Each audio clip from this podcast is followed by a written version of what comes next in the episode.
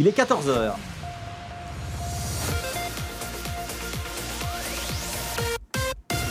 BX1 ⁇ Radio de Bruxelles. Radio de Le Bruxelles. Flash Info sur BX1 ⁇ Flash Info qui est présenté par Eleonore Fedoul. Bonjour à tous. Anniversaire de la princesse Elisabeth oblige. La nouvelle zone d'éoliennes située en mer du Nord portera le nom de parc Princesse Elisabeth. C'est ce qu'a décidé le Conseil des ministres ce matin à l'occasion des 18 ans de la princesse. Ces éoliennes sont le symbole du futur. Le choix de leur nom est aussi symbolique. En tant qu'héritière, la princesse incarne l'avenir de notre pays. C'est ce qu'a déclaré le gouvernement. Une vingtaine de licenciements chez Deutsche Bank en Belgique auront lieu avant la fin de l'année. Une vingtaine d'autres au cours du deuxième trimestre 2020. C'est ce qui a été annoncé ce matin lors d'un conseil d'entreprise extraordinaire. On ne sait pas encore quels sont les postes qui seront touchés. Si l'on prend en compte les départs naturels, on peut encore ajouter une vingtaine de départs, ont annoncé les syndicats. Ces licenciements font partie de la plus grande restructuration jamais opérée chez Deutsche Bank. 18 000 emplois dans le monde seront supprimés. L'OPTB dénonce un tour de passe-passe concernant le projet Compass à Anderlecht. Le conseil communal a approuvé hier soir la gestion des 60 logements locatifs prévus par le projet Compass de la SLRB vers la commune d'Anderlecht. Pour le parti, le projet Compass devait mettre l'accent sur la mixité sociale en créant des logements sociaux. Il s'agirait maintenant de logements moyens et non sociaux. Une manœuvre d'après le PTB pour pouvoir créer davantage de places de parking. Le quota de places de parking serait plus élevé lorsque le cahier des charges parle de logements sociaux. Mise en garde, en garde de Touring aujourd'hui, les batteries peuvent prendre feu. Le nombre de batteries se multiplie dans les ménages entre le smartphone, la tablette, le vélo électrique ou encore l'overboard. Les batteries au lithium sont performantes, mais elles sont aussi inflammables en cas de surchauffe. Touring donne donc quelques conseils. Utilisez toujours le chargeur fourni avec l'appareil. Laissez ces appareils dans un endroit aéré, loin d'une source de chaleur. Enfin, évitez de les laisser en charge trop longtemps. Merci beaucoup, Éléonore. On vous retrouve dans une heure pour un autre flash.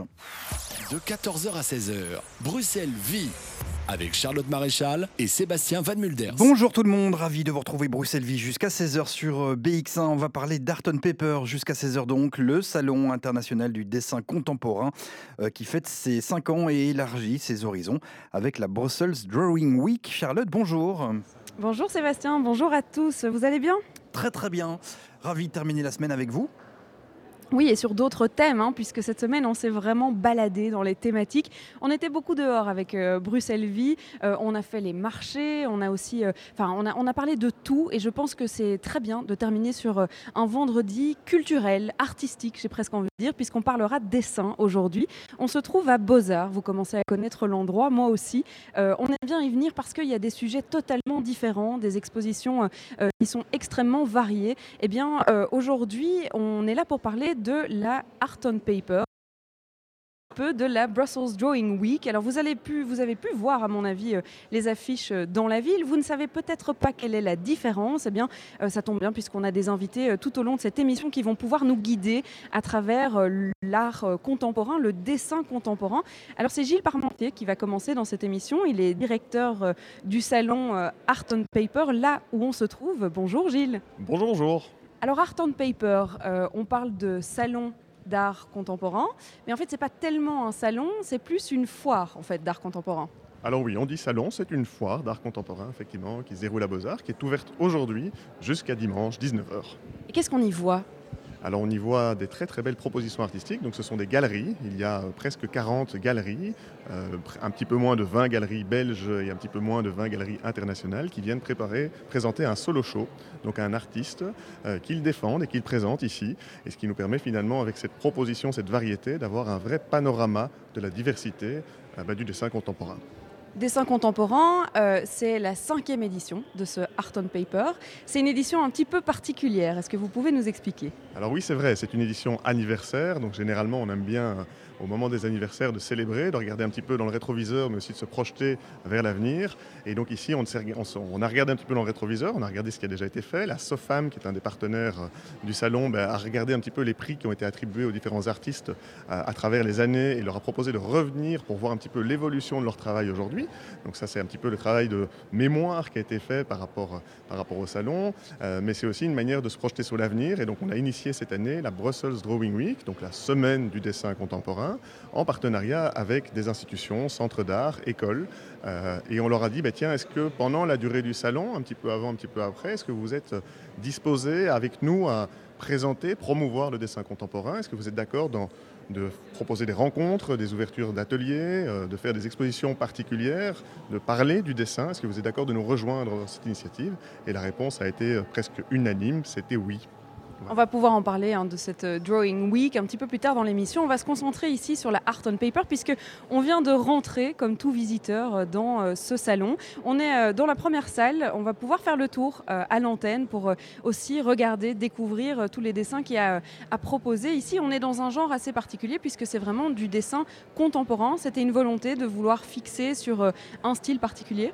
Oui, alors donc j'ai oublié de préciser que le salon a été euh, lancé en collaboration, en partenariat véritablement avec Beaux-Arts. Et dans les éléments de son ADN, dans les éléments de choix du salon, euh, il a depuis le début euh, été décidé qu'on travaillerait sur le dessin contemporain et qu'on proposerait des solo shows d'artistes. Donc ça, c'est deux éléments très très particuliers qui font qu'effectivement, c'est des choix qui ont été opérés et que nous discutons avec les galeries qui prennent le parti pris qui ont l'audace de proposer un artiste pendant le salon, qui font le choix de dire ok, c'est cette proposition-là que je veux défendre aujourd'hui ici à Bruxelles. On se retrouve quand même avec, euh, bon, on parle d'un style euh, bien particulier, mais on se retrouve avec euh, un salon qui est très très différent, varié alors on n'a pas encore fait tout le tour, hein. je n'ai vu que la première salle ici, on va pouvoir les découvrir, mais il y a beaucoup de choses différentes. Ah, il y a des choses très très très différentes, c'est vrai. Chacun y trouvera euh, des choses parfois plus attirantes, d'autres moins peut-être, je ne sais pas. Euh, mais oui, on a effectivement des œuvres sur papier, on travaille beaucoup, on, est sur un salon de dessin, mais on teste aussi les frontières en tant qu'Art Paper, on teste un peu les frontières de cet art sur papier qui dévie, qui commence à quitter un petit peu la feuille et qui se retrouve peut-être sur le mur et puis voir sur du papier peint. Et à d'autres endroits où on retrouve animé vers véritablement des travaux, des propositions artistiques qui sont du dessin animé. Vous parliez des prix euh, qui avaient été euh, attribués euh, au fur et à mesure des années. Qu'est-ce que ça veut dire? Il y a un espèce de concours qui est organisé aussi au sein du Art on Paper? Alors, il y a deux prix qui sont remis chaque année lors du salon. Il y a le prix Ekman, qui est un de nos partenaires, qui est un prix pour soutenir la jeune création. On, on, lance un appel aux jeunes artistes et on leur dit soumettez un projet, une proposition. Et euh, la proposition qu'il leur est faite, c'est d'avoir l'occasion, l'opportunité poser ici, dans le salon, dans la foire, comme on disait tout à l'heure, euh, une proposition de leur travail. Et donc ce prix a fait l'objet de plus de 250 candidatures cette année, la candidature internationale, jury qui a été euh, composé de personnalités du monde de l'art et d'experts, et qui a remis, attribué le prix cette année à Timo van Grinsven, qu'on va pouvoir découvrir un petit peu plus loin dans les allées. Euh, donc ça c'est le premier prix, c'est le prix Ekman. Et puis la SOFAM, qui est aussi un autre partenaire, qui elle remet chaque année le prix du meilleur solo show. Euh, autrement dit, qui, félicite l'artiste, l'un des artistes euh, et la galerie qui le soutient pour la proposition, l'audace de la proposition qui est faite chaque année ici. Et cette année, le prix a été remis à Vincent Geskens de euh, la Simonie, donc de la, galerie La Simonie. Alors je suppose qu'il doit y avoir un choix de galeries ici. C'est toutes vos équipes qui ont dû sélectionner les galeries à présenter cette année? Alors c'est un choix qui n'est pas facile, mais ce n'est pas un choix que nous portons, nous, au niveau de l'organisation. C'est un comité de sélection euh, qui est composé, comme, de nouveau, d'experts indépendants euh, qui nous soutiennent. Donc euh, le comité est composé de, notamment de Daniel et Florence Guerlin, mais aussi de, Sophie Lowers, qui était directrice des expositions ici, et d'autres membres qui nous soutiennent, Denis Le Ruder de la Cambre, je vais citer les deux derniers, puisqu'il n'en reste plus que deux, je vais les citer, Kate McFarlane, qui est ici, que je viens de voir passer. et donc, en fait, le, principe, excusez-moi, été interrompu parce qu'on m'a dit bonjour, donc ça, m'a un petit peu perturbé. Donc je reprends le fil, donc un comité de sélection qui effectivement ben, sélectionne ces galeries, c'est de nouveau un choix très très difficile qui est fait euh, et qui est communiqué aux galeries plusieurs mois évidemment avant l'exposition à Beaux-Arts pour qu'ils puissent préparer les solo shows qui ont été euh, euh, envisagés et travaillés ça veut dire que vous déplacez euh, le contenu des galeries dans euh, Beaux-Arts ici, mais à la fois, il y a la Brussels Drawing Week euh, où on emmène le visiteur dans les institutions. Donc vous faites vraiment un mix.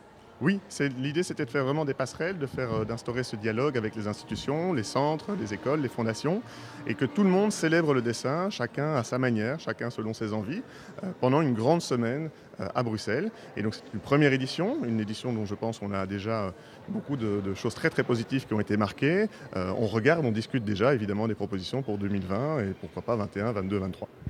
Pour revenir aux, sources de Art on Paper, euh, euh, quelle était euh, l'idée, l'enjeu derrière l'organisation d'un salon comme ça? Est-ce qu'il y avait une, réelle demande de la part à la fois du public et des galeries? Alors oui, cette demande existait. elle, est assez assez simple, c'est que le dessin est vraiment un des arts premiers. Le dessin est toujours présent dans le travail des artistes, mais pas toujours mis en avant. Donc euh, c'est souvent la peinture, la sculpture ou d'autres pratiques qui ont souvent été mises en avant. Et l'idée était avec Beaux-Arts de remettre euh, en avant ce dessin. Euh, c'est aussi un art qui est très accessible, qui est très intime, qui est très riche et qu'on a voulu faire le pari effectivement de remettre à l'avant-scène et je pense que les galeries nous ont suivis, les institutions nous suivent, et donc je pense que le pari est, réussi. Et je pense qu'il y avait effectivement un terreau, un besoin, les artistes aussi avaient besoin de ce genre de plateforme notamment euh, pour s'exprimer, pour présenter leurs préoccupations, leurs travaux, leurs recherches. Et puis il faut dire quand même que le dessin à Bruxelles euh, ou en Belgique en général a quand même déjà une place euh, particulière. On pense beaucoup à la BD quand on pense à la Belgique. cette fibre du dessin, elle est, elle est quand même dans l'ADN belge elle est dans l'ADN belge, c'est clair. Et je fais un petit clin d'œil euh, à, nos collègues de Picture, qui est un festival aussi euh, qui va voir le jour très bientôt, à l'initiative de l'ES Belmont des Arts, et qui lui va se pencher sur l'illustration qui est toute une autre, thématique, mais vraiment un très très gros et beau festival aussi qui va voir le jour. Donc le dessin, sous toutes ses formes, est en train vraiment d'être remis à l'honneur et je pense qu'il le mérite bien. On va euh, se balader puisque là on est euh, dans la première salle euh, de l'exposition. On va essayer de vous faire découvrir les, œuvres qu'on peut apercevoir ici l'une et l'autre à droite et à gauche et vous décrire ce qu'on est en train de, raconter, de voir puisqu'il y a des histoires derrière tout ça, il y a des artistes derrière tout ça. je propose qu'on s'écoute de la musique pour habiller toute cette ambiance et ce dessin Sébastien. On retrouve dans quelques instants Charlotte, Bruxelles Vie jusqu'à 16h sur BX1 excellent après-midi. Nous sommes vendredi, ça sent bon le week-end et puis ça sent bon surtout Red Lodge.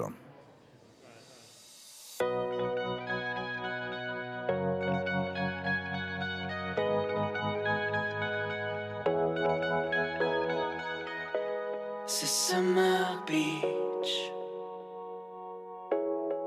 D'eau et de sel. La foule s'affiche Et brise nos ailes. Posons nos corps Sur cette scène. Le son fait corps musique reine. La Red Lodge brûle. La Red Lodge brûle au soleil.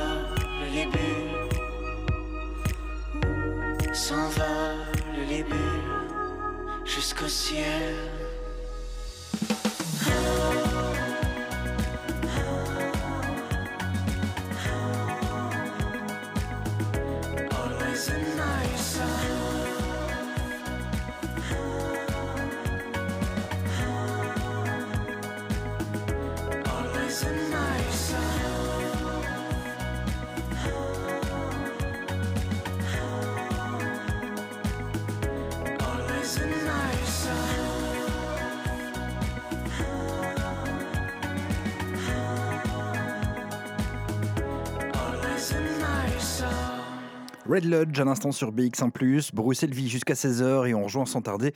Eh bien Charlotte Maréchal, vous nous parlez d'Arton Paper. Oui, on parlait d'une foire d'art contemporain, c'est-à-dire que si vous voulez euh, décorer vos intérieurs, eh bien vous pouvez acheter les œuvres que vous venez euh, découvrir ici à Beaux-Arts ou Art on Paper. Ça n'est évidemment pas obligatoire, vous venez aussi visiter euh, tel un musée, vous vous baladez en fait à travers les œuvres qui sont présentées dans différentes galeries et donc vous voyagez d'un univers à l'autre. Alors moi je m'y connais pas du tout en dessin, je dois l'avouer.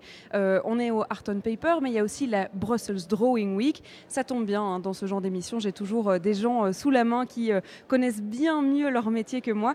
Ici, c'est Emmanuel Lambion qui nous a rejoint, euh, directeur adjoint de l'Académie royale des beaux-arts. Bonjour. Oui, bonjour. Alors vous, vous êtes derrière, euh, le, vous, avez, vous, êtes, vous avez répondu présent, on va dire, euh, à cette volonté de Art on Paper de, de s'étendre, de s'élargir, de s'ouvrir de diversifier les plateformes de présentation, de donner une visibilité supplémentaire en fait au travail euh, qui est fait dans la direction du dessin, mais par des écoles, par des galeries qui ne sont pas nécessairement présentes ici sur la foire, par des centres d'art, par des collectionneurs.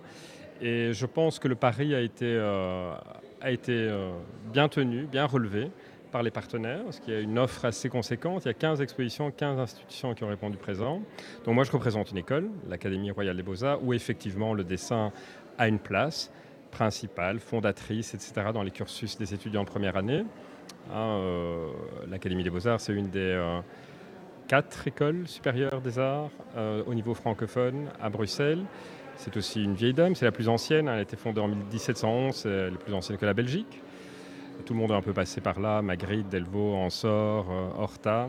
Et puis elle s'était un peu endormie, et ces 15 dernières années, elle s'est rouverte vers une contemporanéité pointue en formant des, en ouvrant, s'ouvrant des disciplines tout à fait inédites, pionnières à Bruxelles, par exemple entre la danse, il y a une section d'espace urbain qui est entre danse contemporaine et euh, art contemporain. Comme vous savez, euh, Bruxelles est quand même très active dans le domaine de la danse contemporaine, le master en pratique curatoriale, éditoriale. Il y a 17 cursus. Ce que je veux dire, donc il y a un département de dessin, et en plus, le dessin est maintenu dans l'architecture pédagogique. Euh, il y a un pôle dessin qui est obligatoire pour tous les étudiants. Et naturellement, on encourage les rencontres entre départements, entre pratiques. Pour vous dire, le dessin, ben, en français, ce qui est marrant, ce qui est particulièrement significatif, c'est que le dessin, euh, pratique fondatrice, ben, c'est le geste premier. Quand un artiste a une idée, qui veut la coucher sur papier, ou même avant qu'il y ait du papier, sans doute qu'il la couché sur d'autres matériaux. Mais c'est la discipline première qui est la plus proche de l'inspiration. Ce qui fait que pendant des siècles, euh, la tradition euh, artistique de l'art, de philosophie de l'art, placer le dessin au-dessus d'autres formes, sculptures, peintures, qui étaient plus matérialistes. Alors il y a eu un renversement au XIXe siècle, parce que le XIXe siècle c'est euh, le siècle du positivisme, de la matière, de l'argent, de la production, et on a un peu oublié le dessin. Mais au XXe siècle, je dirais que, et en ça, Art and Paper répond à cette toute façon, cette position qui a toujours été incontournable du dessin, mais aussi au fait que, par exemple, des pratiques conceptuelles en art ont remis l'idée au premier plan. Et donc, on se rapproche toujours un peu vers la genèse de ce qui fait un processus créatif.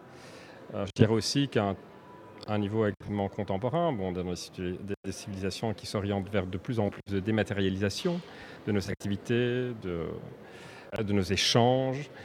Et je pense que le côté extrêmement fragile du support, un peu immatériel parfois, je veux dire du dessin, euh, répond en fait à cette évolution sociétale. C'est vrai qu'il y a, et ça ces cinq dernières années du projet de Art on Paper et de, je veux dire aussi du succès, je veux dire de cette ouverture à la ville, Drawing Week, etc., euh, c'est une pratique qui est euh, reportée, remise en avant par la plupart des acteurs du champ créatif, des arts plastiques. Vous disiez que dans votre école, le dessin, c'était un peu la, base que tout le monde était obligé de suivre. Est-ce que c'est pour pouvoir euh, euh, continuer à ouvrir son esprit dans la discipline qu'on a choisie, que ce soit euh, la peinture, la sculpture? Est-ce que c'est obligatoirement l'un des fondements de l'art? Ben, Disons que c'est un, premier... Ça permet en fait, je pense, en tous les cas, une pratique de dessin permet de poser les premiers jalons d'un processus créatif, de réflexion, etc., qu'on soit dans une pratique extrêmement inscrite dans la matière, parler de peinture, de sculpture, ou des propositions plus conceptuelles, et les inviter à mettre en ordre ces idées de façon déjà un peu structurée, esthétique. Euh, euh, voilà, donc je pense qu'effectivement c'est un exercice extrêmement utile qu'ensuite on décide d'avoir une pratique de dessin parallèle. Ce que je remarque ici dans l'exposition, enfin dans la foire euh, d'Art Paper, et que j'ai pu aussi euh, euh, constater avec plaisir, bon, c'est vrai que je suis à la fois partie prenante et dans la sélection des artistes, enfin donc des étudiants artistes qui ont répondu à mon invitation pour, donc le projet s'appelle en fait Drawing by Numbers à l'Académie. C'est un peu une cotation comme ça d'un film de euh, Peter Greenaway anglais. Mais dans l'idée de Numbers, il y a aussi l'ouverture que l'on peut constater ici. Donc au dessin, pas simplement comme geste dessiné sur un support papier, mais en s'ouvrant, je dire, aux dimensions plus de multiples, donc la gravure, la lithographie, la sérigraphie, euh, d'intervention dans l'espace public, enfin, tout ce qui fait signe et qui est organisé en tant que signe sur des supports divers. Et donc effectivement, dans euh, l'exposition à l'Académie royale des beaux-arts, il y a 17 euh, jeunes étudiants artistes. Et euh, les deux pièces que on a mis en entrée de l'exposition, ben, c'est d'une part un espèce de bloc sculptural que l'on prend de premier abord pour un, pour un bloc de béton, de ciment, et qui est fait en fait de papier mâché, imprégné, etc., gris, et qui a une présence très forte sculpturale. Et donc en fait, c'est attaquer en quelque sorte le support premier du dessin et en faire quelque chose d'autre, une sculpture. Et l'autre œuvre, c'était, euh, c'est une vidéo qui est d'ailleurs euh, légèrement superposée à cette sculpture de Rodolphe Delacour, euh, où l'étudiant avait réalisé un très très grand dessin. Il l'avait ensuite scanné et il filme en temps direct pendant 40 minutes la reproduction du scan de cet énorme dessin sur une feuille de papier jusqu'à épuisement de la matière, c'est-à-dire de la cartouche d'encre de l'imprimante. Pour vous dire, donc, on part du dessin. Là, j'ai pris deux propositions de d'élèves et d'étudiants qui sont dans le cursus dessin, mais ce qu'ils en font, c'est quelque chose d'extrêmement différent. Et ce genre de décalage et d'ouverture, on l'aperçoit très bien ici sur le salon Art and Paper avec des artistes qui sont naturellement euh, beaucoup plus euh, confirmés.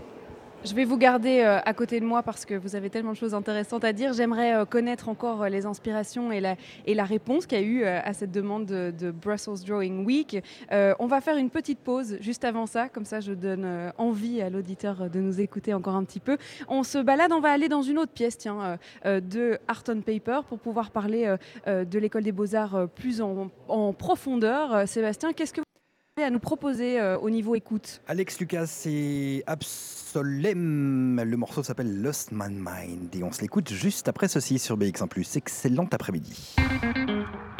10 jours de documentaires, de concerts, de théâtre, de débats. Une large programmation qui invite à poser un regard critique sur l'évolution du monde à travers le prisme de la confusion, du chaos, de l'ordre et du désordre. Du 17 au 26 octobre au Théâtre National. Festival des libertés.be. Une organisation de Bruxelles Un city trip à Bruxelles, c'est aller voir l'atomium. Sentir l'odeur des caricoles. Mmh. rencontrer Mannequin Peace. Eh, Et tout ça au volant de votre tram ou bus. Faites de chaque jour un city trip en devenant chauffeur à la STIB. Rendez-vous vite sur jobs.stib.be. Bruxelles, c'est nous tous. La STIB. Ça y est, grâce à la méthode d'auto-hypnose, en quelques semaines chez ABC Lang, j'ai appris à parler le néerlandais. L'auto-hypnose est une méthode rapide et très efficace pour apprendre et oser parler l'anglais, le néerlandais ou une autre langue. A, B, C. Langue. 736 74 36. 02 736 74 36. Un docteur qui soigne une chaudière. T'as de l'imagination, toi. Ben oui, mais dans la réalité, les chaudières aussi peuvent se mettre à tousser et à mal respirer. Ah bon? Ah, j'ai jamais entendu ça. Et alors, elles consomment trop d'énergie et finissent par tomber en panne. Eh ben, on va appeler le docteur des chaudières alors. Il y a intérêt. Le contrôle périodique des chaudières, bon pour le climat et votre portefeuille. Pour le climat, dessinons un autre avenir. Bruxelles Environnement climat.environnement.brussels. Top le souper, merci pour tout. Et vous rentrez comment du coup? En cambio À Bruxelles, le stationnement est gratuit. En soirée, tu ne paies que les kilomètres. Et en plus, il y a des emplacements dédiés juste à côté de chez nous. Waouh, Cambio, c'est top Info cambio.be À la basilique, c'est BX1 ⁇ qu'on écoute.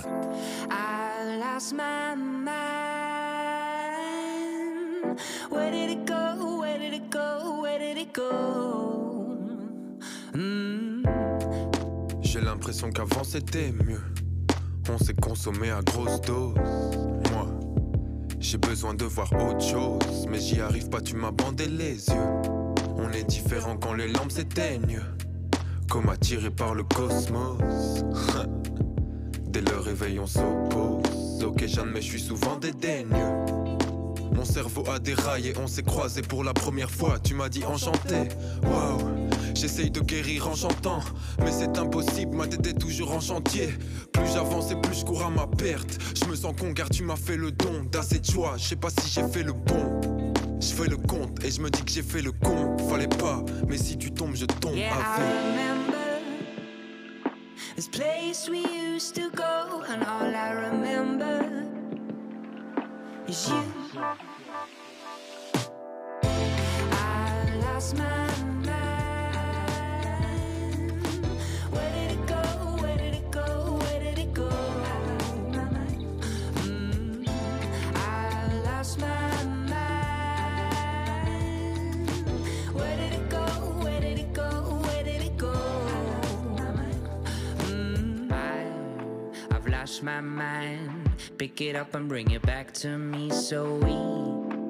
watch my dreams displayed on a TV screen. And I, I'm paralyzed. Wish that I could go and press rewind so we can go back to, back to when it was me and you. Quand est-ce qu'on est à la télé?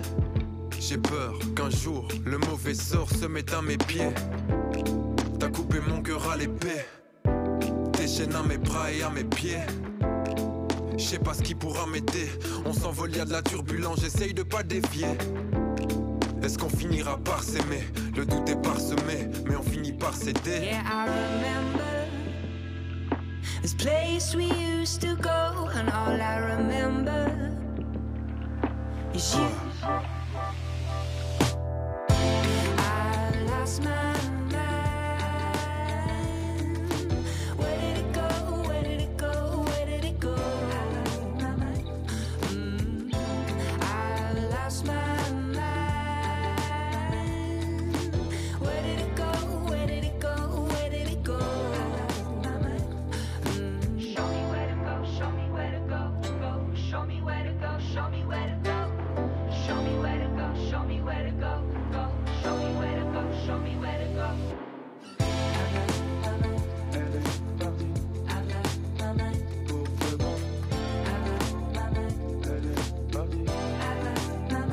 Le morceau s'appelle Lost Man Mind. Il est signé Alex Lucas featuring Absolem sur euh, BX. En plus, vous écoutez Bruxelles Vie. On espère que vous allez bien. Bon vendredi, ça sent bon le week-end dans quelques heures. Encore euh, courage hein, pour le boulot. On parle de dessin. Vous êtes euh, à Art on Paper, Charlotte, jusqu'à 16h. Oui, je suis toujours accompagnée de Emmanuel Lambion, directeur adjoint euh, de l'Académie royale des beaux-arts. On parlait euh, du dessin euh, de manière générale à l'Académie. La Drawing Week, Brussels Drawing Week, vous avez directement, spontanément répondu, tiens, ça, ça va nous apporter quelque chose. Qu'est- Qu'est-ce que ça amène dans le cursus des étudiants, par exemple? Mais je crois que déjà une dynamique, l'envie de participer à un effort collectif qui dépasse le cadre même de l'Académie royale des beaux-arts. Donc effectivement, directement, de la visibilité. Mais je crois qu'à un niveau pédagogique, pour nous, ce qui est important, c'est de créer des possibilités aux étudiants de- d'abord de produire, de produire de nouvelles pièces de se confronter à un phénomène d'exposition qui est toujours l'occasion de rencontres, d'échanges entre les pratiques des différents participants. Ce sont des exercices aussi professionnalisants. Euh, on va leur demander aussi, par exemple, pendant l'ouverture, nous, c'est encore moins qu'une semaine de dessin parce qu'on a, ouvert mercredi et on clôturera donc euh, l'exposition euh, samedi. Donc c'est un véritable tour de force concentré et je salue l'engagement de toutes les personnes qui s'y sont mises pour produire cette exposition pour une durée aussi courte. Mais c'est la beauté du geste et ça donne aussi le sens, l'intensité du sens que ce genre d'exercice ont pour nos étudiants. Mais donc en l'occurrence, par exemple samedi, ils seront là pour accueillir les visiteurs et parler de leur pratique. Et je pense que c'est aussi un très bon exercice d'être là et de déployer un peu ce qui fait sens dans la démarche que l'on poursuit dans, une, dans un, un processus de création artistique. Ce qui est compliqué parce que parfois je suppose qu'on se cache un petit peu derrière ses œuvres, derrière ses dessins. Là, il est question de les, de les exposer. C'est un exercice encore plus difficile en fait. Ben, c'est un, challenge, naturellement, oui, c'est un challenge, mais c'est aussi extrêmement gratifiant voilà, et enrichissant. Et c'est le, le fait d'exposer quelque chose déjà quand on fait un solo show, comme la plupart des boosts de euh, Art and Paper, hein, donc, euh, ce qui permet de donner vraiment une dimension de cohérence par rapport à ce que l'on voit à l'intérieur de la foire. Il y a déjà des choix qui sont faits, hein, dire, dans les œuvres qui sont accrochées les unes avec l'autre, donc des choix forts qui sont faits par les artistes.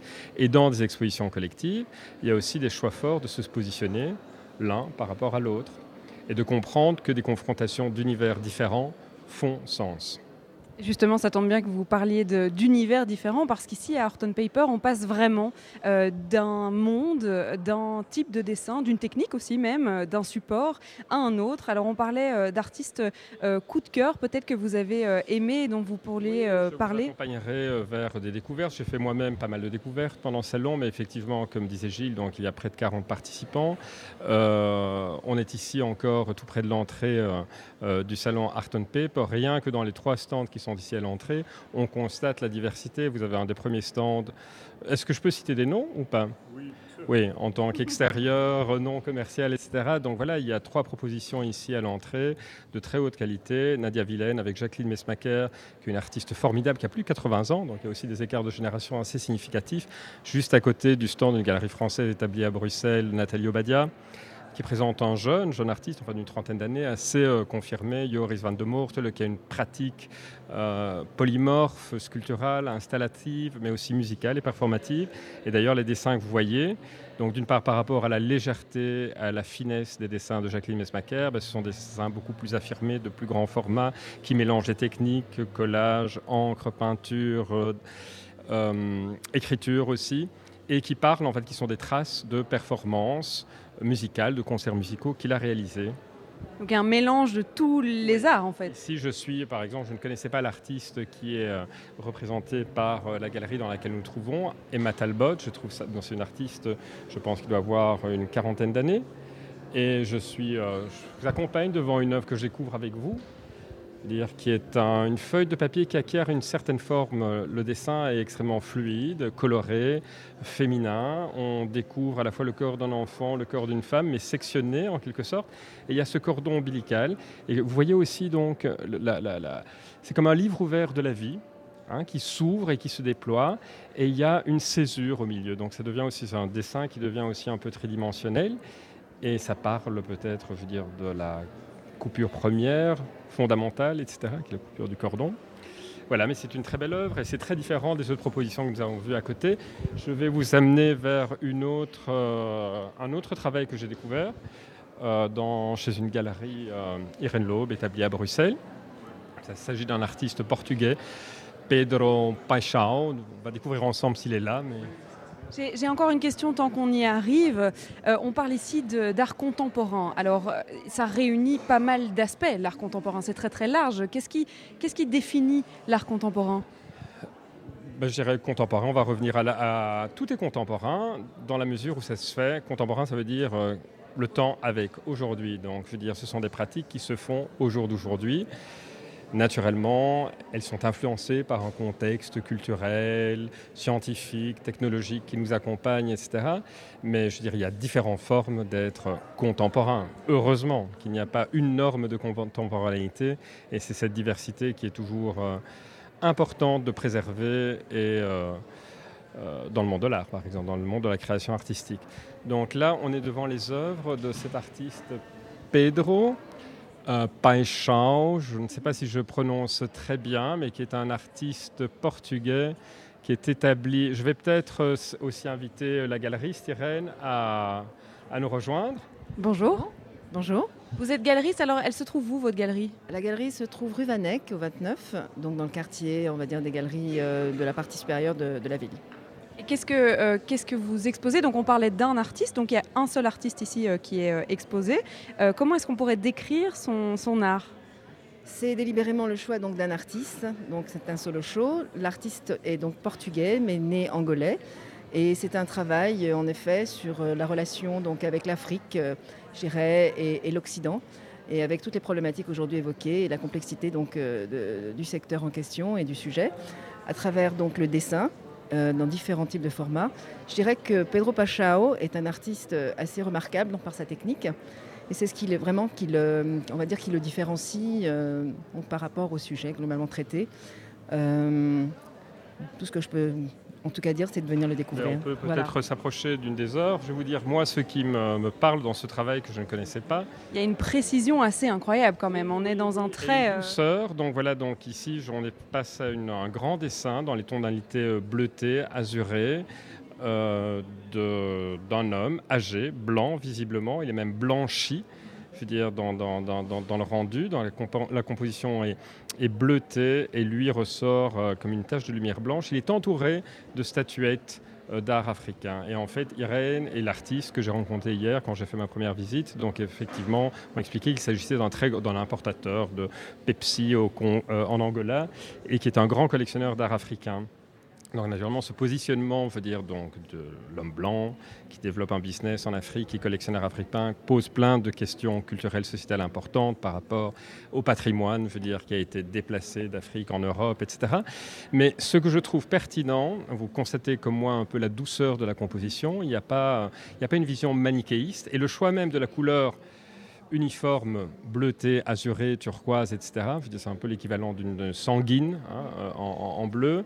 euh, montre que l'artiste dépasse un peu le manichéisme, le côté blanc-noir, justement que traditionnellement on pourrait associer à la technique même du dessin, etc., mais qui se positionne sans juger de façon trop radicale les rapports et définitifs, les rapports qui existent entre ces deux polarités euh, d'un phénomène culturel qu'on a appelé la colonisation. Voilà. Et c'est qui, euh, justement, par-delà sa suavité et sa beauté euh, en tant que telle, euh, dépasse les clivages et les clichés. On parle évidemment de beaucoup de sens hein, dans ces dessins. C'est exprimé.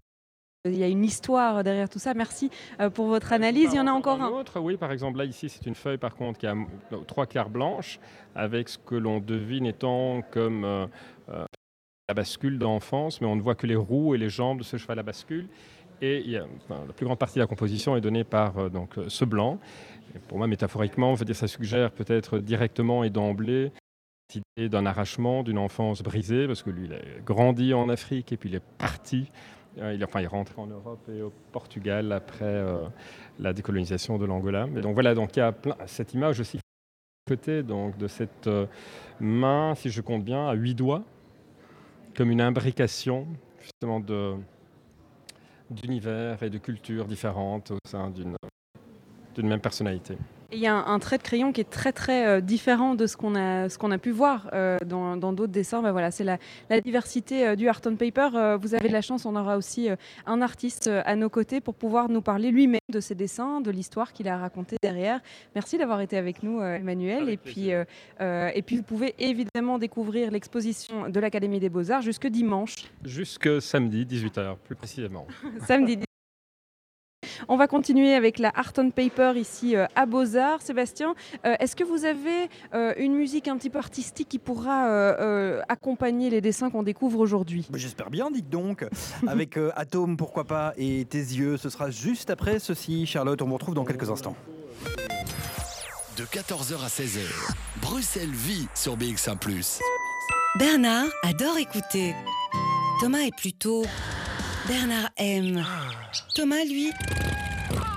Mais tous les deux travaillent pour la STIB, les transports publics de Bruxelles, le plus grand employeur de la ville. Trouvez le job de vos rêves parmi 300 métiers différents sur jobs.stib.be. Bruxelles, c'est nous tous. La STIB. 10 jours de documentaires, de concerts, de théâtre, de débats. Une large programmation qui invite à poser un regard critique sur l'évolution du monde à travers le prisme de la confusion, du chaos, de l'ordre et du désordre. Du 17 au 26 octobre au Théâtre National. Festivaldeslibertés.be. Une organisation de Bruxelles Laïque. Ça y est, grâce à la méthode d'auto-hypnose, en quelques semaines chez ABC Langue, j'ai appris à parler le néerlandais. L'auto-hypnose est une méthode rapide et très efficace pour apprendre et oser parler l'anglais, le néerlandais ou une autre langue. A, C. Langue. 736 74 36. 02. 736 74 36. Un docteur qui soigne une chaudière. T'as de l'imagination, toi. Ben oui, mais dans la réalité, les chaudières aussi peuvent se mettre à tousser et à mal respirer. Ah bon? Ah, j'ai jamais entendu ça. Et alors, elles consomment trop d'énergie et finissent par tomber en panne. Eh ben, on va appeler le docteur des chaudières alors. Il y a intérêt. Le contrôle périodique des chaudières, bon pour le climat et votre portefeuille. Pour le climat, dessinons un autre avenir. Bruxelles Environnement. climat.environnement.brussels. Top le souper, merci pour tout. Et vous rentrez comment du coup? En cambio À Bruxelles, le stationnement est gratuit. En soirée, tu ne paies que les kilomètres. Et en plus, il y a des emplacements dédiés juste à côté de chez nous. Waouh, Cambio, c'est top Info cambio.be Au parc Astrid, c'est BX1 Plus qu'on écoute.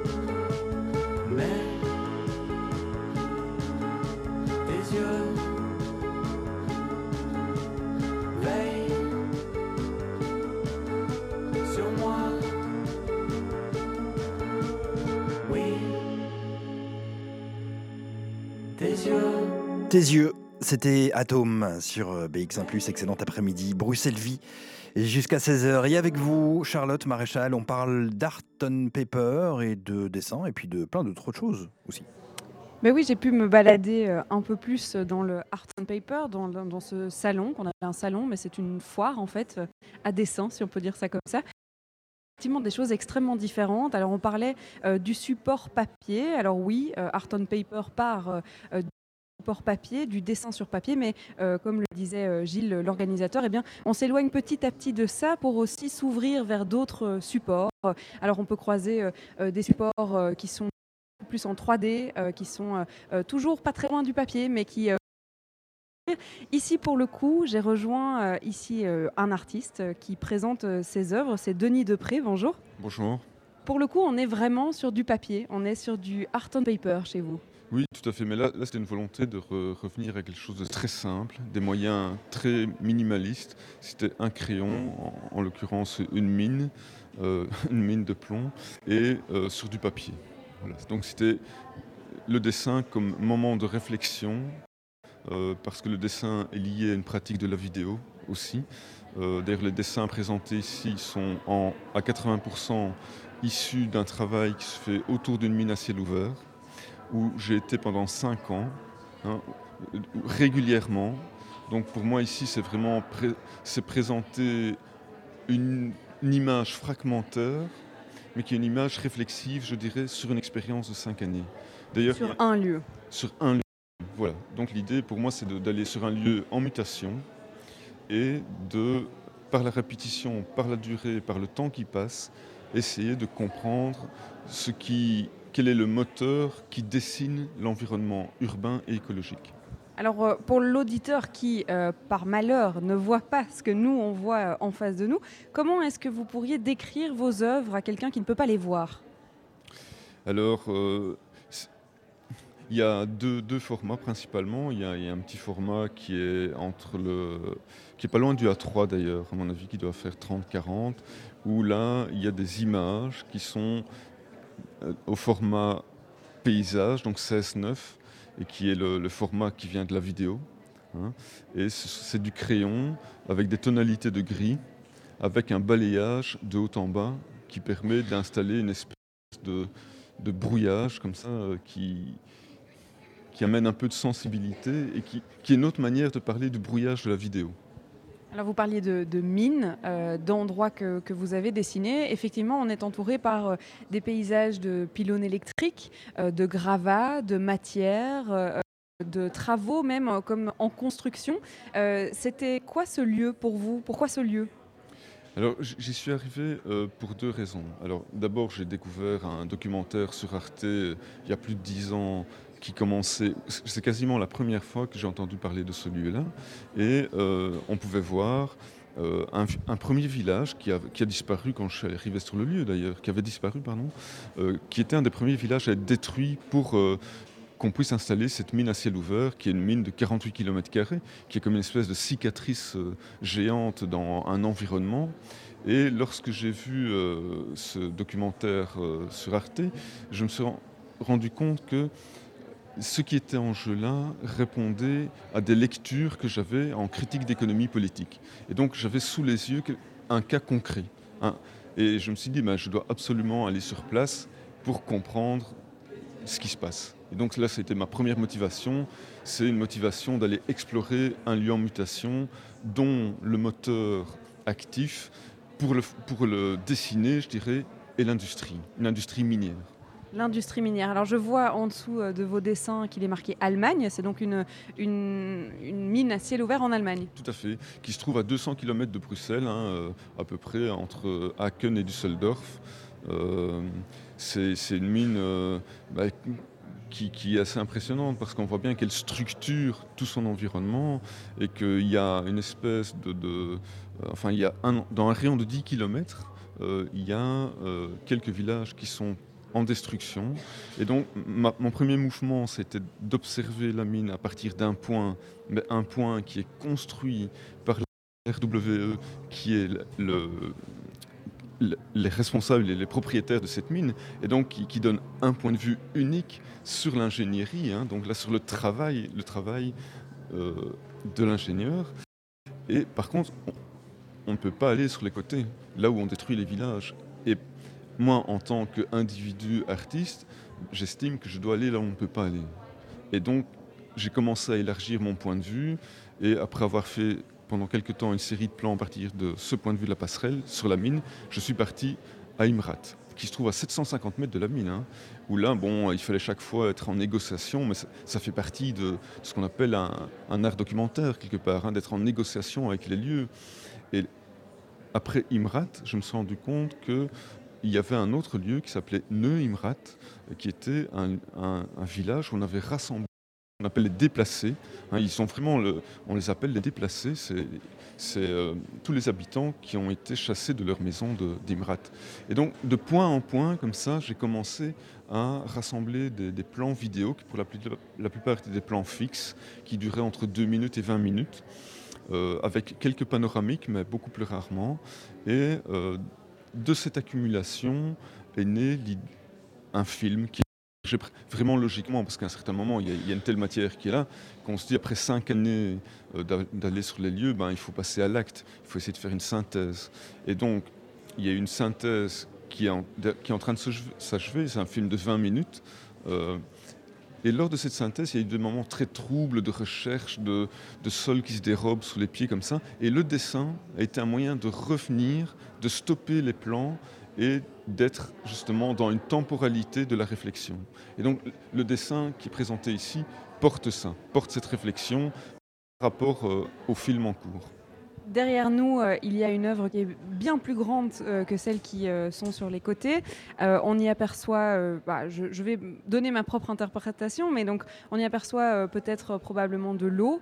We were here, écrit en très grand, comme si à tout moment ça allait s'effacer et que l'eau allait emporter la trace de ces gens qui, étaient là. Alors maintenant, avec l'histoire que vous racontez, je suppose que c'est ceux qu'on a déplacés justement?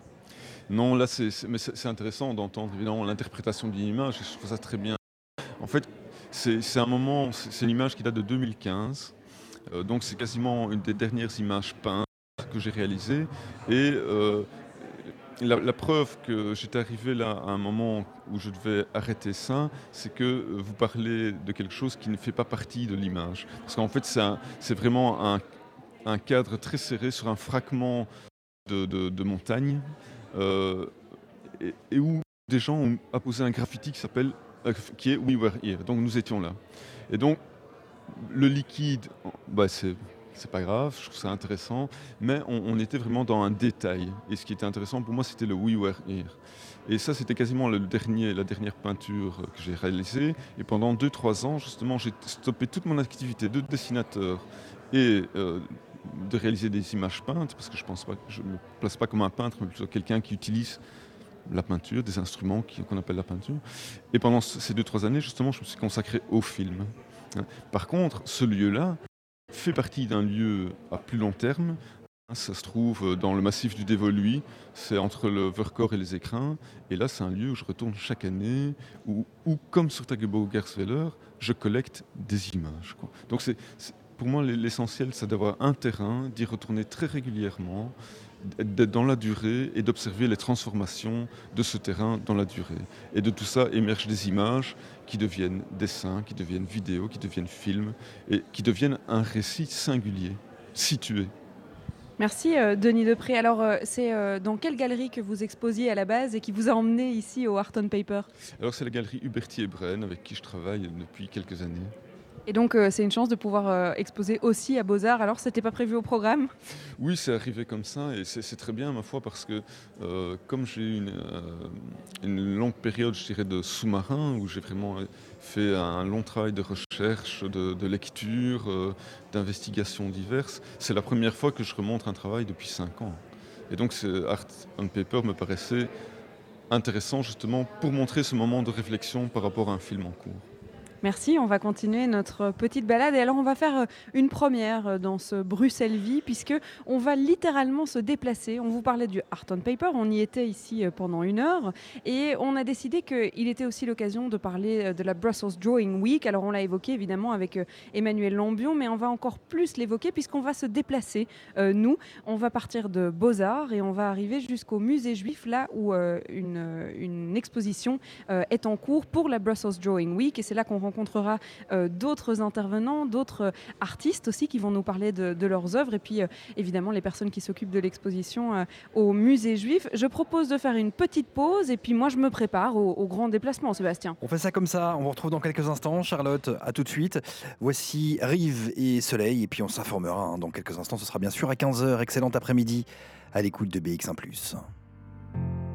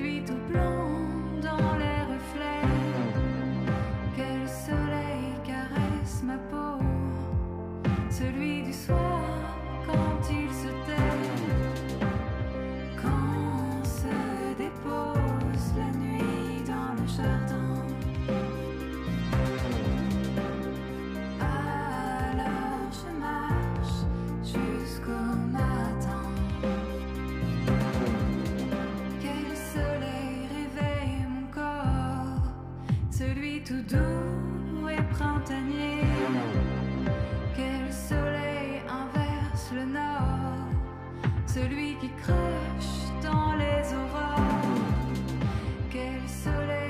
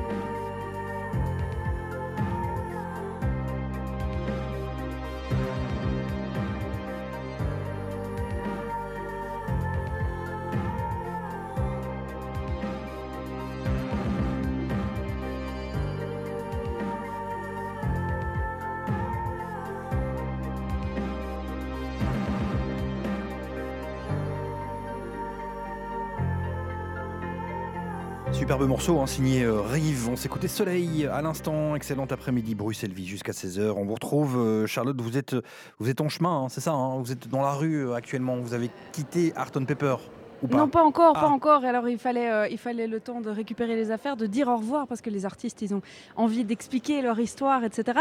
Euh, je suis toujours euh, à Beaux-Arts, encore pour quelques instants, et j'ai toujours Gilles Parmentier, le directeur du salon Art on Paper, avec moi. Ça tombe bien, on va pouvoir faire le point. Alors, jusque quand on peut venir? Le salon a ouvert hier. Jusque quand on peut venir? Quelle heure? Quel prix? Voilà, les informations. Allez, c'est le moment information pratique, c'est la séquence. Donc le salon est ouvert euh, aujourd'hui, demain et jusqu'à dimanche de 11h à 19h. C'est à Beaux-Arts, c'est 23 rue Ravenstein. Alors pour juste rappeler, petite question, c'est un salon, donc on peut venir, euh, un salon, enfin une foire, on peut venir acheter de l'art, mais c'est pas non plus que le principe de Art on Paper. hein. Alors, il y a effectivement le salon qui présente euh, des artistes et les galeries qui présentent et défendent ces artistes et les œuvres sont à vendre. Le salon, on l'a oublié de le préciser, est à 9 euros pour l'entrée. Euh, et quand vous dites que ce n'est pas que le principe, effectivement, le salon a initié aussi beaucoup d'autres démarches, comme les ressources humiques, on va aller voir d'autres lieux maintenant. Et l'idée, c'est effectivement de proposer beaucoup de choses annexes et complémentaires qui sont gratuites euh, dans ce cas-là euh, pour justement défendre ce dessin. Et donc, samedi, je vous invite aussi à venir à Beaux-Arts gratuitement dans le hall Horta. Il y a trois conférences que nous organisons. La première à 14h, 15h30 et 16h et 18h, pardon. Euh, ce sont des rencontres avec des artistes, des échanges autour du dessin et de la pratique de leur dessin. Donc c'est vraiment très très intéressant. Je vous invite vraiment à venir nous rejoindre à Beaux-Arts, dans le Hall Horta, ce samedi. Merci d'avoir été avec nous. Alors euh, là, c'est bon, euh, pour le coup, on est euh, parti. Je suis accompagnée de Laïa euh, Lozano. Bonjour. Oui, bonjour. Ça y est, on s'en va, on s'en va, on est direction euh, musée juif. Alors là, on va pouvoir découvrir une autre exposition. On va pouvoir vous faire découvrir aussi euh, un artiste qui va nous parler bien mieux euh, que moi de son œuvre et de ce qu'il expose dans la Brussels Drawing Week. C'est ça aussi, Bruxelles Vie. C'est de pouvoir se balader, faire de la radio de là où on veut et en plus se déplacer et changer de lieu au sein même de l'émission. C'est pas beau, Sébastien? C'est magnifique, c'est magnifique. Et on va s'informer, ça aussi c'est magnifique. On vous retrouve dans quelques instants, Charlotte. Merci à vous d'être à l'écoute. Il est 15h. BX1 ⁇ Radio de Bruxelles. Radio de Le Bruxelles. Flash Info sur BX1 ⁇ Et il vous est présenté par Éléonore Fédoul. Bonjour. Bonjour à tous. Déclaration de politique générale devant le Parlement francophone bruxellois ce matin. Le décloisonnement sera le maître mot de cette législature. C'est ce qu'a déclaré la ministre présidente de la COCOF. Pour Barbara Tract, le citoyen, mais aussi les associations ne s'y retrouvent plus dans la lasagne institutionnelle, selon ses propres mots. Il est essentiel de développer une offre de services de soins et d'aide de première ligne pour tous les Bruxellois, a-t-elle encore déclaré. Moins de casse et plus de dialogue, c'est ce que prône Mario Coppens. Il a été réélu ce matin à la tête de la CGSLB, le syndicat libéral, au Square à Bruxelles. Nous ressentons encore les conséquences négatives de la politique du gouvernement. Saut d'index, flexi-job, tax shift, a-t-il énuméré euh, devant les délégués syndicaux. Mario Coppens est réélu pour 4 ans. Si vous habitez Uccle, cette nouvelle vous concerne. La SNCB a informé la commune que les trains ne circuleraient pas à Uccle ce week-end. Infrabel va procéder à de grands travaux d'infrastructure à hauteur de Waterloo en vue de la mise sur rail du futur RER Bruxelles-Midi-Nivelles. Rendez-vous immanquable des fans de Lego ce week-end. La Brick Live se tient jusqu'au 3 novembre, donc c'est la semaine prochaine également, à Tour et Taxi. Euh, Pas moins de 5 millions de briques seront disséminées sur 8000 mètres carrés. Exposition, création et jeux interactifs pour petits et grands. 20 000 personnes sont attendues. Et puis, autre activité possible ce week-end et la semaine prochaine, Grindhouse Cult à la Maison des Cultures de Saint-Gilles, un festival de la série B dans une version rock and roll avec euh, deux concerts de rock justement, des projections de films autour d'une exposition de 12 artistes, le tout assez déjanté comme les cinq éditions précédentes. Euh, Grindhouse Cult, c'est jusqu'au 3 novembre prochain. Ça a l'air bien sympa ça. Merci beaucoup euh, Éléonore. On vous retrouve dans une heure. De 14h à 16h, Bruxelles vit.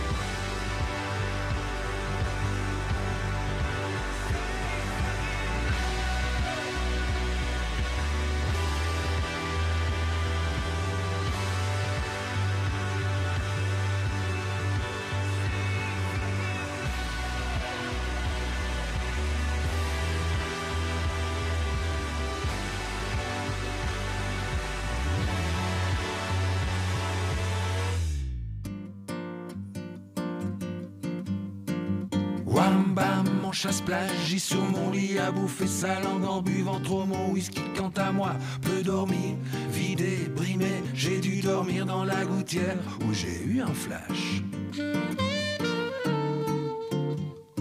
En quatre couleurs. Allez hop, un matin, une louloute est venue chez moi, poupée de cellophane, cheveux chinois. Un sparadrap, une gueule de bois, bu ma bière dans un grand verre en caoutchouc.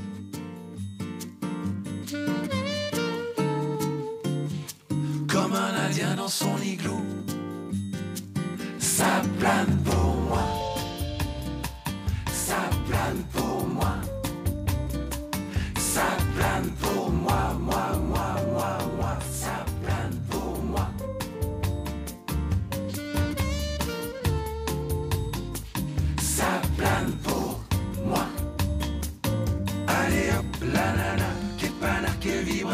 vibration de s'envoyer sous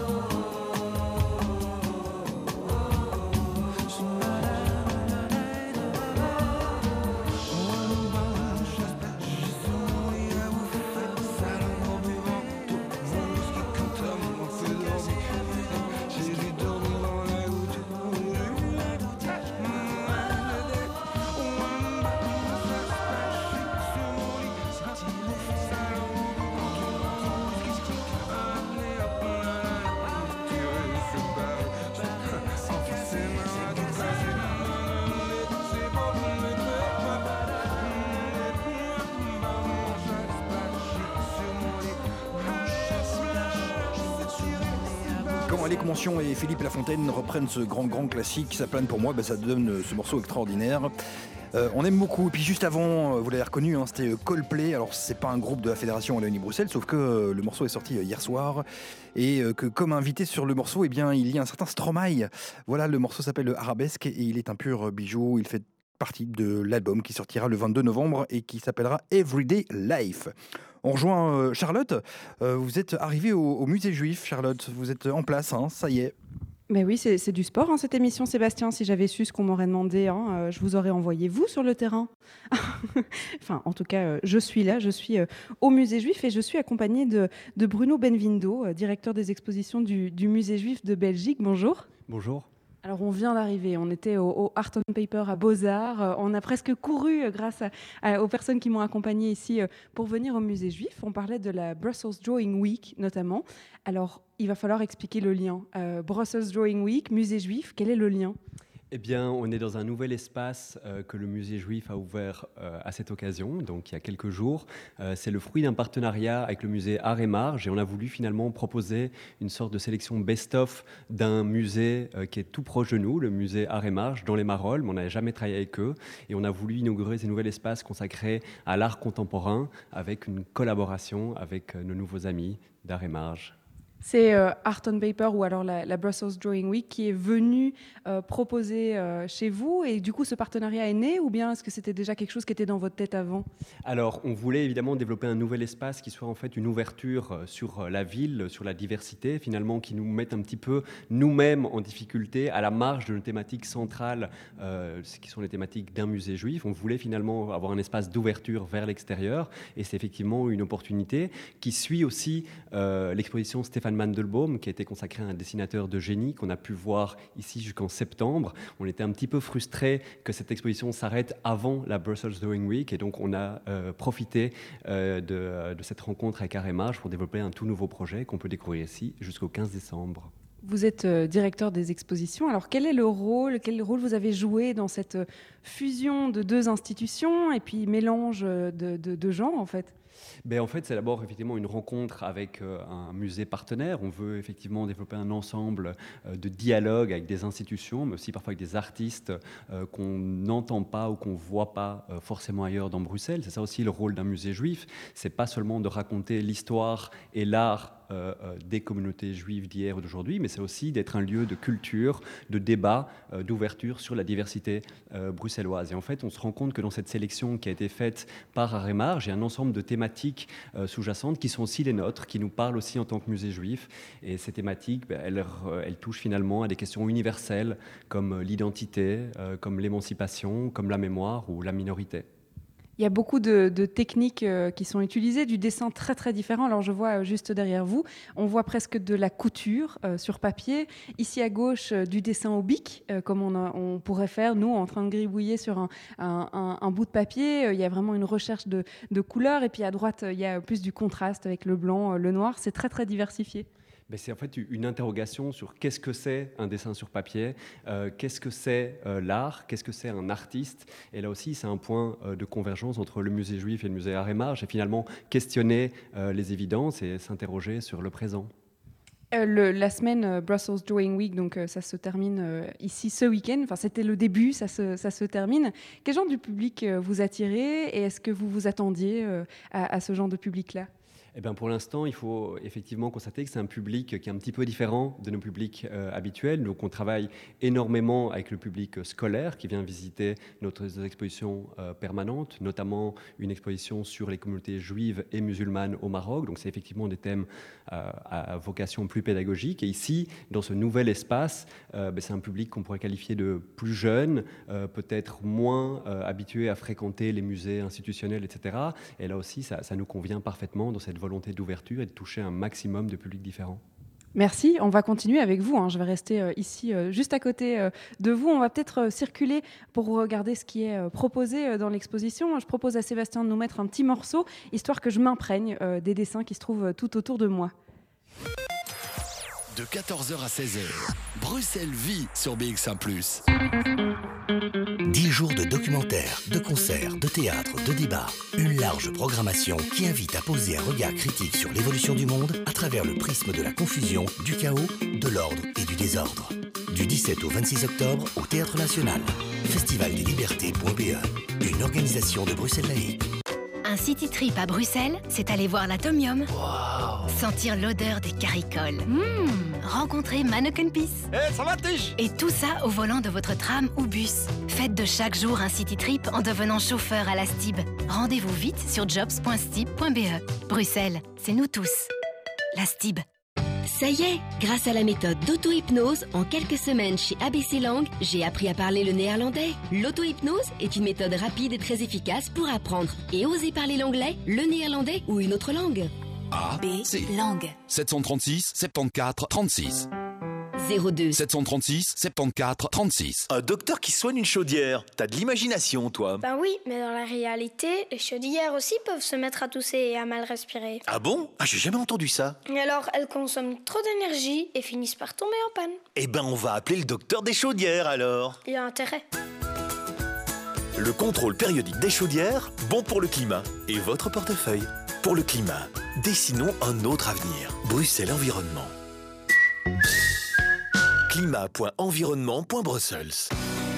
Top le souper, merci pour tout. Et vous rentrez comment du coup? En cambio À Bruxelles, le stationnement est gratuit. En soirée, tu ne paies que les kilomètres. Et en plus, il y a des emplacements dédiés juste à côté de chez nous. Waouh, Cambio, c'est top Info cambio.be À Plaski, c'est BX1 Plus qu'on écoute. logical.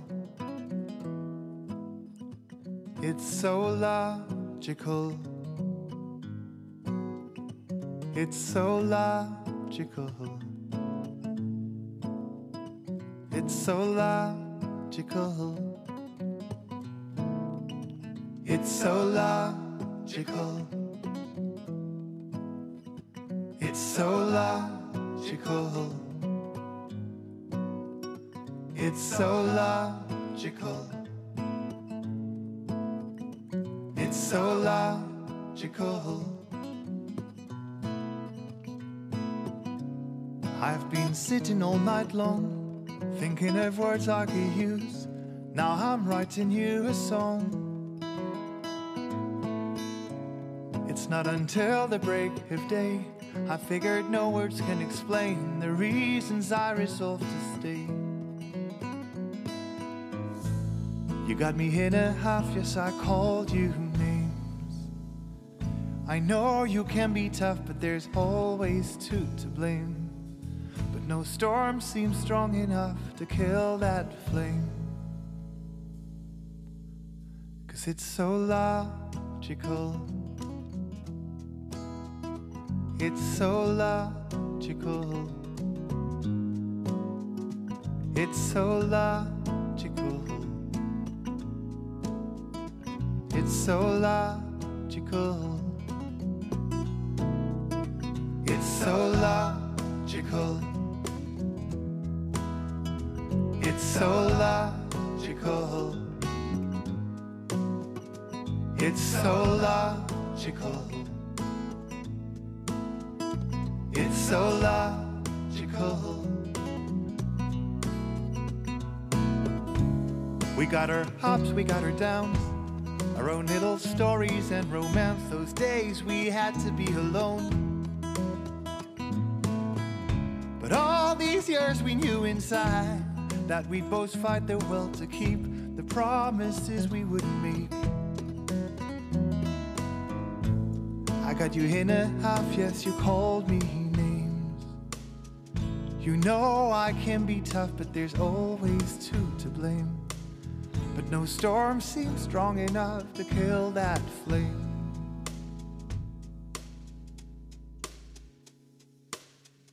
Cause it's so logical. It's so logical. Cause it's so logical. It's so logical. It's so logical. It's so logical. It's so logical. It's so logical. I love sunny winter days, the warming sunlight through the haze, a glimmer of hope in the days, an invitation for a walk, an invitation for a talk. I love sunny winter days, your introduction with a smile, my dark eyes grinning in reply, remind me us is still alive. Oh my love, oh my love, oh my love, oh my love,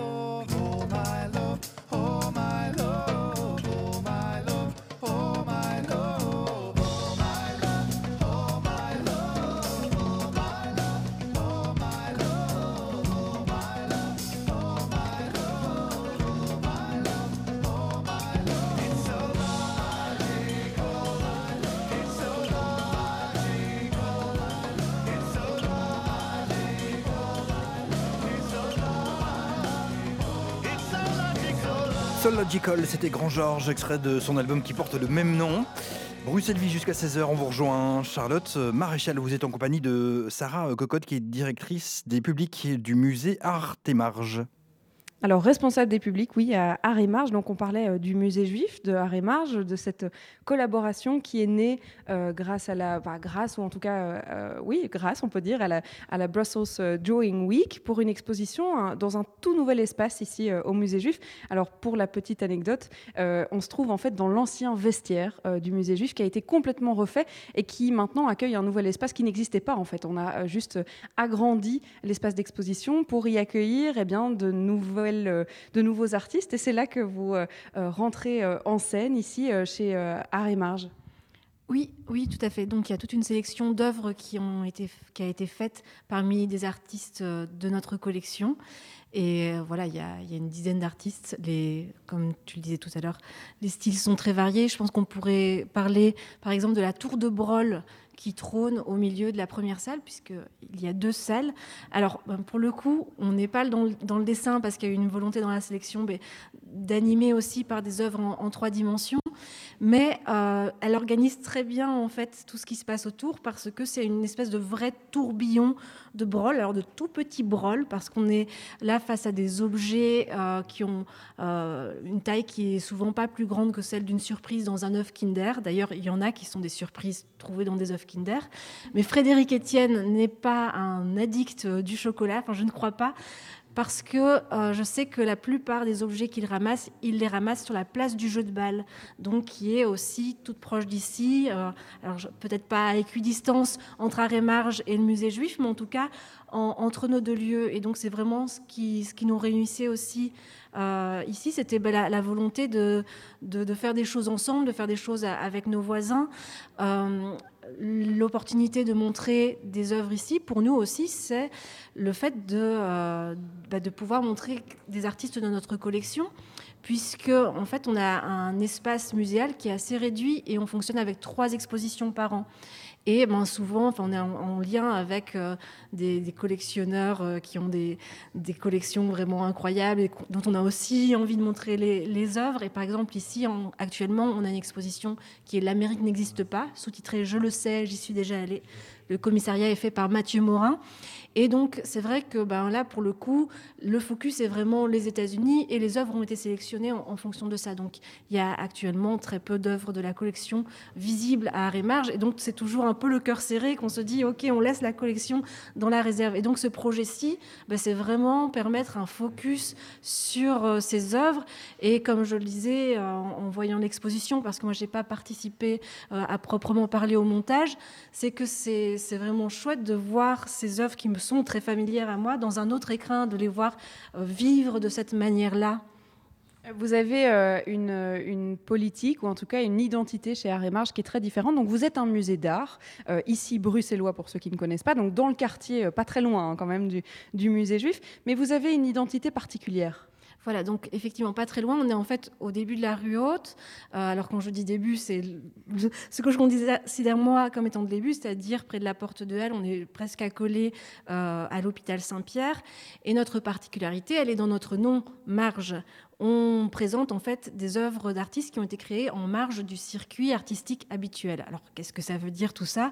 Eh bien déjà ce sont pour la plupart des artistes autodidactes, pour une bonne part des artistes qui créent dans des ateliers artistiques pour personnes porteuses de handicap mental, ou plutôt dans le circuit de la psychiatrie, ou bah, qui n'ont pas de problème en soi, je vais dire, mais euh, qui sont étrangers au monde de l'art, donc qui vont pas forcément connaître l'histoire de l'art et qui vont se mettre à créer comme si c'était une nécessité euh, qui, les animait. Euh, et souvent, ben, à partir de choses vraiment euh, qu'ils vont récupérer, et parfois même sans se dire, au moment où ils se mettent à créer, tiens, en fait, ça peut être vu comme une œuvre d'art. Je, suis un artiste. Donc, il n'y a, pas cette revendication au départ. Alors elle peut venir par après quand la personne se rend compte qu'effectivement il y a un impact et il y a quelque chose qui se construit. Euh, quand je disais bah, les personnes qui se disent pas nécessairement euh, je suis un artiste quand ils se mettent à créer, bah, c'est aussi clairement euh, une question qui se pose avec des personnes qui sont parfois lourdement handicapées mentales. C'est-à-dire qu'on peut se poser la question, mais quelle compréhension finalement ils peuvent avoir, eux, du fait que ben, ce qu'ils ont produit euh, est montré dans une exposition, considéré comme œuvre d'art, alors que parfois ils n'ont même pas accès à ce concept-là, parfois ils n'ont pas accès à la parole. Et donc, euh, on peut considérer du coup que ben, l'œuvre est encore plus forte en termes d'être porteuse d'une expression, puisque ben, euh, le langage parlé n'existe pas, donc ben, le langage euh, oui, graphique, je dirais même presque gestuel, parce que je pense à Cécile Françeuse que nous, nous voyons là, mais je vais peut-être pour les décrire, oui. un tout petit peu décrire. On a euh, trois cadres et à chaque fois, dans chaque cadre, on a vraiment euh, des feuilles de papier qui ont été recouvertes de ce qu'on pourrait péjorativement appeler des gribouillis, mais quand on les voit, on voit que ça, ça attrape vraiment une autre valeur. fait au stylo dans différentes couleurs, ce qui va vraiment créer une animation du, du, papier, une espèce de construction aussi. Et alors, c'est pas juste à chaque fois une feuille de papier, mais on voit que le papier vraiment a souffert, qu'il a été déchiré, parce que Cécile Françeuse, ce qu'elle faisait, c'est qu'elle continuait à utiliser euh, son stylo bille et à, travailler le papier, même au-delà de. Enfin, quand il n'y avait plus d'encre dans, le stylo. Et donc, le, stylo n'est plus qu'un grattoir euh, à la feuille de papier. Donc là, on peut vraiment se poser la question, du coup, à ce moment-là, quelle, est l'intention? Est-ce que juste aller dans la continuation de son geste? Enfin, voilà, c'est vraiment typiquement une œuvre qui, qui nous arrête sur. Euh, à partir de quand on peut parler d'œuvre d'art? Est-ce que, alors c'est effectivement une question qu'on se pose depuis des siècles et sur laquelle de nombreux philosophes se sont penchés. Mais souvent, on a du mal à se mettre d'accord, mais souvent on se dit, ben, au moins il faut que la personne qui produise euh, l'objet au départ propose de le voir comme œuvre d'art. Là, c'est pas le cas. Donc c'est un petit peu ben, le regardeur qui, crée l'œuvre, hein, un peu le, concept de Duchamp. Euh, mais c'est vrai que ça, ça, pose vraiment une question. Et donc ici, finalement, on, aime bien, nous, en, parler de ces œuvres comme une espèce d'affirmation existentielle. Elles laissent une trace euh, et, ces œuvres ont une force. Euh, on peut les accrocher dans n'importe quelle galerie. On ne va jamais se poser la question de quel est le problème de cette personne. Euh, on ne va jamais se dire qu'elle est différente. D'ailleurs, il y a eu un projet initié par Arrêt Marge, qui était à, l'époque à en Marge, puisqu'on est une association qui a 30 ans et mais qui est un musée de, de 10 ans. Donc, Art Marge a été créé dans les années 80 et est devenu Arrêt Marge Musée en 2009. Et euh, donc je pense que c'était pour les, oui, c'était pour les 20 ans de l'association. Il y a eu ce projet 20 plus 20. Et 20 plus 20, c'était mettre 20 artistes de la collection d'art en marge à l'époque dans 20 musées à travers la Belgique. Et euh, une œuvre de Cécile Françoise a été accrochée à côté de l'œuvre d'un artiste dans le musée d'art moderne à l'époque. Sans euh, précision, sans... et donc voilà, l'idée c'était vraiment à chaque fois d'accrocher l'œuvre d'un artiste en dialogue avec une œuvre d'une autre collection. Et voilà, les, musées avaient parfois choisi de laisser vraiment euh, le doute, parfois les, informations étaient plus claires, mais là, pour le coup, ben, il n'y avait pas vraiment d'informations très claires et il n'y avait effectivement aucune possibilité de se dire, euh, voilà, cette personne n'a pas sa place euh, ici. Donc voilà, c'est tous des questionnements qui, qui sont vraiment très présents chez nous.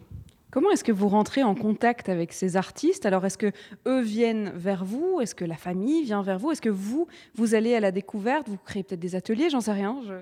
Alors, euh, en fait, la plupart des artistes dont il y a des œuvres ici sont des artistes qui créent au sein d'ateliers. Et en fait, il faut savoir que c'est quelque chose d'hyper vivace en Belgique. Donc il y a énormément d'ateliers artistiques qui existent, que ce soit du côté de la santé mentale ou du handicap mental. Donc ça peut être des ateliers qui sont vraiment liés à des lieux d'hébergement. Je pense par exemple à la Pommeraye, d'où viennent Paul Duhem. Euh, Michel Dave, euh, mais ça peut être aussi des ateliers qui sont euh, sont pas liés à un centre de jour ou pas liés à un lieu d'hébergement. Alors je pense par exemple au CREAM Donc il y a le Créam à Liège, le Créam à, Bruxelles. Et donc par exemple ici on a des œuvres de Daniel Sterks du Créam Bruxelles. Et là pour le coup c'est vraiment un atelier qui s'organise tous les jours de la semaine et euh, les personnes viennent, ils sont inscrites euh, soit euh, trois après-midi par semaine, soit deux jours. Enfin et voilà, ils ont chacun un peu leur rythme. Et donc c'est vraiment un lieu qui a qui accueille des artistes, un petit peu comme si c'était un, lieu de résidence artistique, bon, permanent parce que les personnes ont vraiment euh, la possibilité bah, d'y rester euh, voilà, tout- toute leur vie, euh, et qui a cette particularité de ne pas être juste occupationnel. Donc c'est pas juste un atelier parmi d'autres qui est offert à des personnes qui résident dans une institution. Là, pour le coup, c'est vraiment un lieu où il y a, bah, il y a art plastique, il y a euh, théâtre, euh, cirque, danse, musique.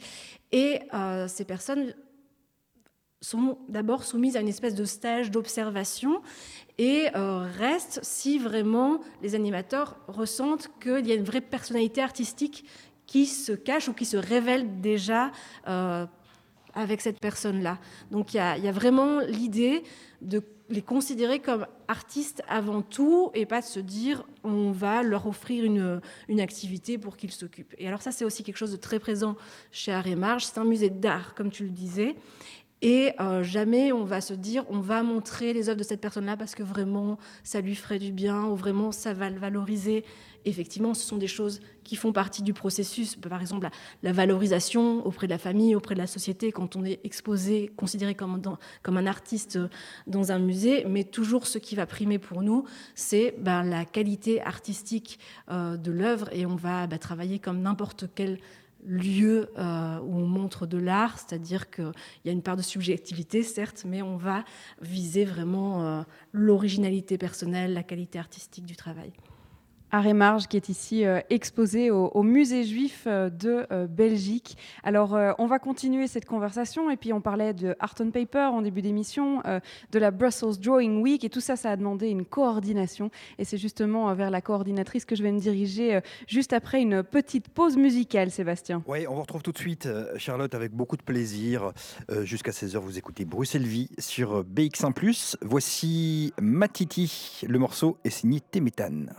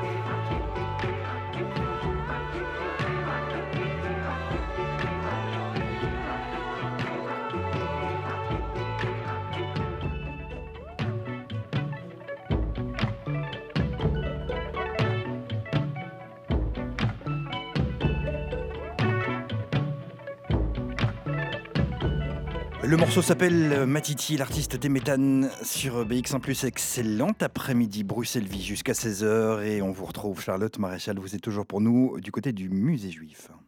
Oui, j'espère que l'auditeur s'y retrouve hein, entre le Art on Paper euh, qui se trouve à Beaux-Arts, qui pour le coup est vraiment une foire de dessin euh, sur papier comme son nom euh, l'écrit ou l'indique.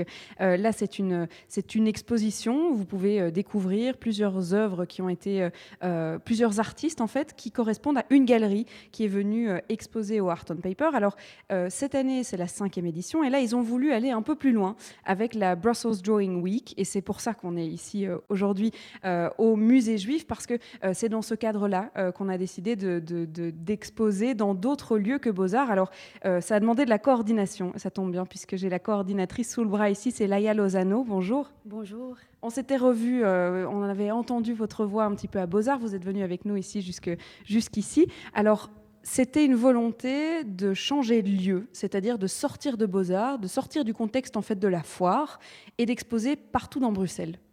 Oui, donc alors euh, l'objectif principal, c'était de mettre en place euh, un agenda euh, complètement gratuit avec des événements très variés pour tout genre de public dans 17 lieux différents à Bruxelles. 17 lieux, ça veut dire que ça s'éparpille partout à Bruxelles ou on parle vraiment juste du centre-ville? Non, donc c'est partout à Bruxelles. Donc on y retrouve des musées, des fondations d'art, des centres d'art, des écoles d'art même à 1000 Bruxelles, mais aussi euh, Saint-Gilles, euh, XL, euh, tous les quartiers à Bruxelles. Le thème central, évidemment, c'est quand même le dessin, puisqu'on reste dans cet univers du art on paper, on s'éloigne pas trop. N'empêche qu'on s'autorise aussi d'autres styles. Oui, donc on reste toujours euh, sur le dessin, euh, donc l'art sur papier, mais euh, on y retrouve des différentes techniques, des artistes très diversifiés, très différents, des artistes belges, mais aussi des artistes internationaux. Alors, c'est dans des lieux comme ici, avec Art et Marge et le musée juif de Bruxelles, qui s'allient avec comme, ben, comme départ, en fait, cette Brussels Drawing Week. Est-ce qu'il y a d'autres endroits aussi où ça fait naître une création, une collaboration? Alors, une collaboration, on pourrait parler par exemple du Botanique, euh, qui ont exposé le lauréat du prix Ekman 2019. Euh, donc, c'est un jeune artiste hollandais qui s'appelle Timo van Grinsven et donc qui est le lauréat de cette année du prix Ekman et qui est, est accueilli par le Botanique. Donc, c'est fruit d'une collaboration aussi d'une collaboration. Alors, euh, on va euh, pouvoir parler avec vous surtout du fait que vous ayez euh, visité toutes les expositions qui sont présentes dans les 17 lieux à Bruxelles. Je vais vous laisser en suspens. Hein. un petit peu de suspense ne fait de mal à personne pour l'auditeur. On va faire une petite pause. On se retrouve juste après et puis on pourra parler de cet univers qui est la Brussels Drawing Week. De 14h à 16h, Bruxelles vit sur BX1 ⁇ Bernard adore écouter. Thomas est plutôt Bernard aime. Thomas, lui. Mais tous les deux travaillent pour la STIB, les transports publics de Bruxelles, le plus grand employeur de la ville. Trouvez le job de vos rêves parmi 300 métiers différents sur jobs.stib.be. Bruxelles, c'est nous tous. La STIB. 10 jours de documentaires, de concerts, de théâtre, de débats. Une large programmation qui invite à poser un regard critique sur l'évolution du monde à travers le prisme de la confusion, du chaos, de l'ordre et du désordre. Du 17 au 26 octobre au Théâtre National. Festival des Libertés.be. Une organisation de Bruxelles Laïque. Ça y est, grâce à la méthode d'auto-hypnose, en quelques semaines chez ABC Langue, j'ai appris à parler le néerlandais. L'auto-hypnose est une méthode rapide et très efficace pour apprendre et oser parler l'anglais, le néerlandais ou une autre langue. A, B, langue. 736 74 36.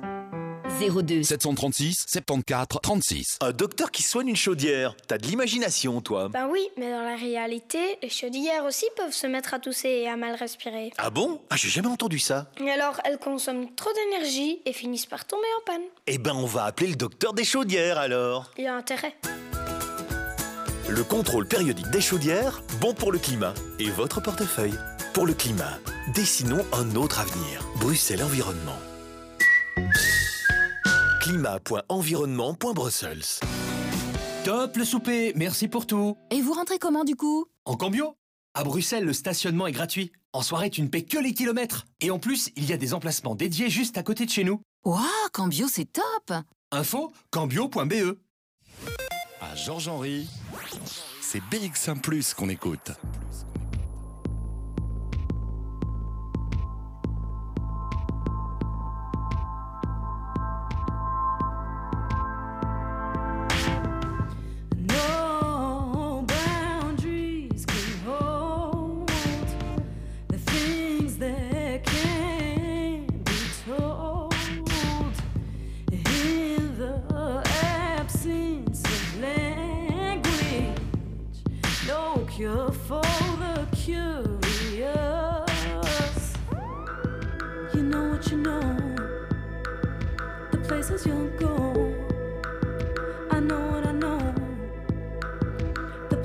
Won't go.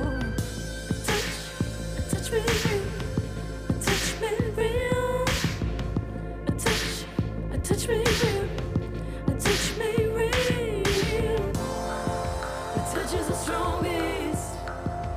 Touch is the strongest. Touch is the strongest. Touch is the strongest.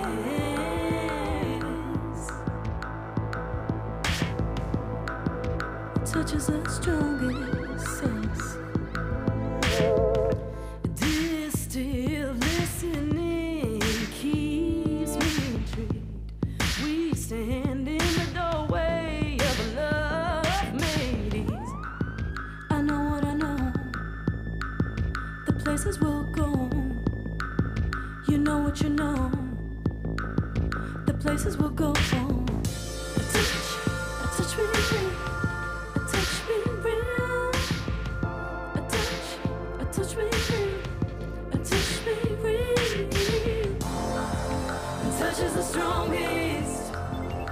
Touch is the strongest. Touch is the strongest. Touch is the strongest. sense.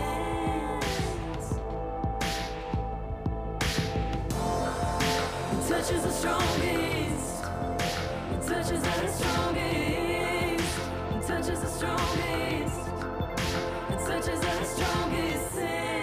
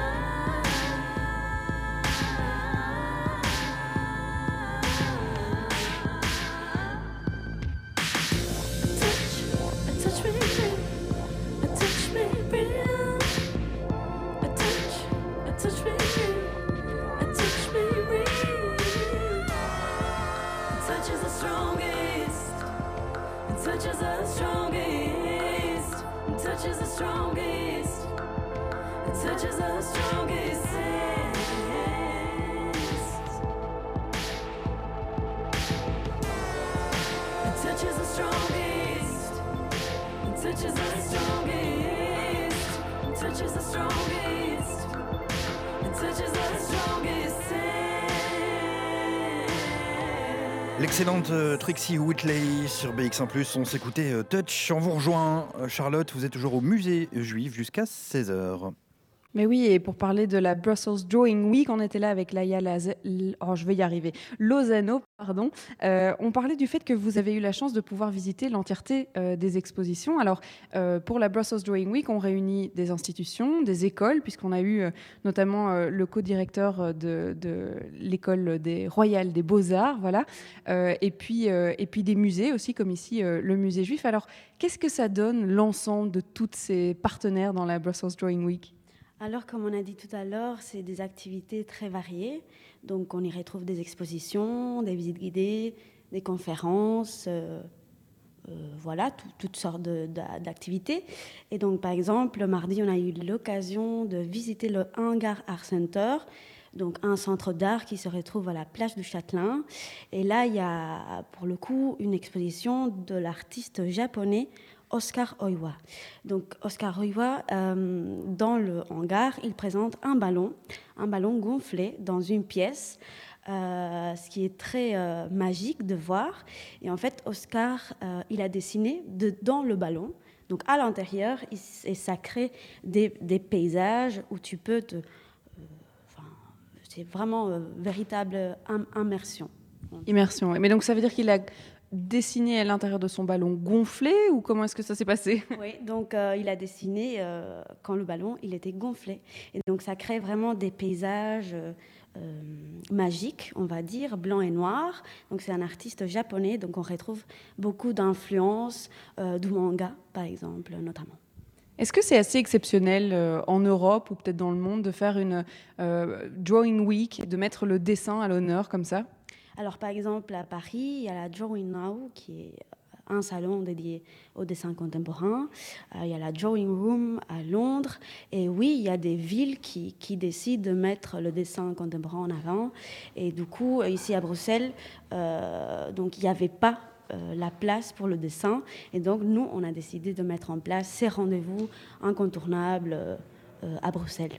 On en parlait un peu avec euh, différents acteurs en première partie euh, de cette émission, mais comment est-ce que ça a été reçu, euh, le fait de contacter ces lieux et de dire, ben voilà, on a un concept, c'est de vous permettre d'exposer des dessins au cadre du festival?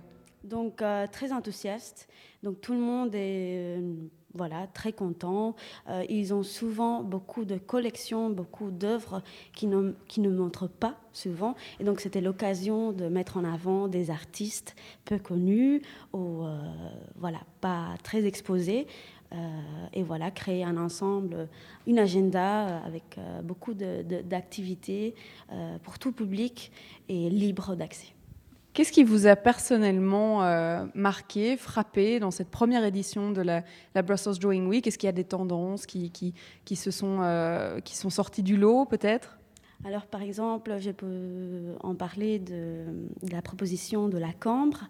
Donc, euh, à l'hôtel Van de Velde, ils ont exposé donc, euh, beaucoup d'étudiants qui ont passé par l'atelier de la Cambre, qui est euh, dirigé euh, par Denis de Ruder. Et donc là, on peut voir vraiment l'évolution de cet atelier, des techniques utilisées différentes par différents étudiants qui ont passé par l'atelier. Donc, par exemple, Pierre Lao qui a créé cet atelier, mais aussi des artistes qui viennent d'être diplômés. Donc un mix entre étudiants. Alors c'était aussi l'occasion euh, euh, pour euh, l'Académie royale des beaux-arts d'exposer, parce que ce n'est pas aussi que des artistes. Bon, ici on parle aussi de art et marge, donc on, parle d'artistes au sens très large du terme, étudiants, futurs artistes, artistes non exprimés, comme on en parlait. C'est un, mélange de tout univers. Oui, par exemple, à la Fondation Tali, on a eu l'occasion de euh, voilà, mettre en place une exposition. Enfin, c'est la Fondation Tali qui a mis en place cette exposition avec euh, des œuvres des collections privées, donc des collectionneurs bruxellois euh, qui ont prêté des œuvres à la Fondation Tali pour euh, vraiment euh, faire en quelque sorte un cabinet de curiosité avec plein d'œuvres très différentes, mais qui font partie du dessin, de l'histoire du dessin depuis des années 20 euh, jusqu'à des œuvres très actuelles. On va rappeler euh, quelques activités auxquelles euh, le public pourra participer. Donc, c'est pendant tout le week-end, euh, à partir d'aujourd'hui jusqu'à dimanche. Qu'est-ce qu'on va pouvoir faire ce week-end? Alors aujourd'hui, il y a une nocturne qui est organisée au Burskeburg, au centre-ville, donc une nocturne de l'exposition de Luis Lázaro Matos, qui est un artiste portugais et donc qui s'est approprié d'un espace au Burs pour euh, créer euh, des dessins muraux, euh, etc., qui est très chouette d'ailleurs. Et donc, euh, vous pouvez visiter l'exposition jusqu'à 22h du soir. Et demain, après-demain, les activités? Alors demain, samedi 26 octobre, à 16h, il y a une visite guidée à la Fondation CAB autour de l'exposition Claude Routot. À 16h également, il y a une visite ludique et un atelier de dessin destiné aux familles, à des enfants, etc., organisé à, au Art et Marge Musée, qui a été bien coordonné et bien organisé par Sarah Cocotte, qu'on a eu l'occasion d'entendre tout à l'heure. Et de 16h à 18h, il y a une ouverture de résidence à l'ISELP en compagnie de l'artiste Camille Lancelin. Merci pour toutes ces informations et d'avoir été avec nous. Euh, oui, il y a encore dimanche, c'est vrai qu'il y a encore dimanche.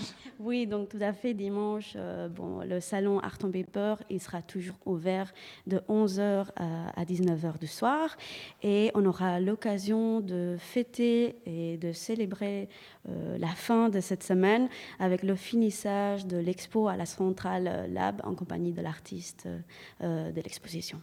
Voilà, tout est dit. Si vous ne savez pas quoi faire ce week-end, eh bien, euh, nous avons euh, des idées pour vous, Sébastien. Je vais me tourner de nouveau euh, vers le musée juif, si je peux dire, ou en tout cas vers le directeur des expositions qu'on a eu en ce début d'émission, parce que on aime bien parler du lieu qui nous accueille ici, Musée Juste. C'est la première fois que Bruxelles Vie vient faire visiter les lieux.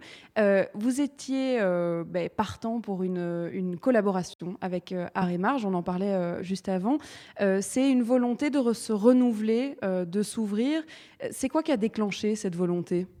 Ben, on avait la volonté, en fait, depuis longtemps, d'ouvrir un nouvel espace euh, à côté de nos expositions euh, euh, permanentes, à côté de notre exposition temporaire principale qui va ouvrir le 7 novembre et qui sera consacrée aux super-héros dans la bande dessinée américaine, donc qui retrace vraiment un siècle de comics américains à travers la figure du super-héros, depuis l'invention des Superman, Batman à la veille de la Deuxième Guerre mondiale jusqu'à aujourd'hui, les nouvelles formes de super-héros et de super-héroïnes. Donc à côté de ces grands sujets et de ces grandes expositions, on voulait ouvrir finalement un espace euh, d'expérimentation euh, qui soit finalement un dialogue euh, avec la ville, avec des institutions, avec des artistes émergents. Et finalement, c'est vrai que la rencontre avec Arrêt Marge a été l'occasion de lancer, ou plutôt d'accélérer ce processus. On a inauguré ce, ce, nouvel espace qui est en fait une proposition complémentaire par rapport à nos missions principales en tant que musée juif.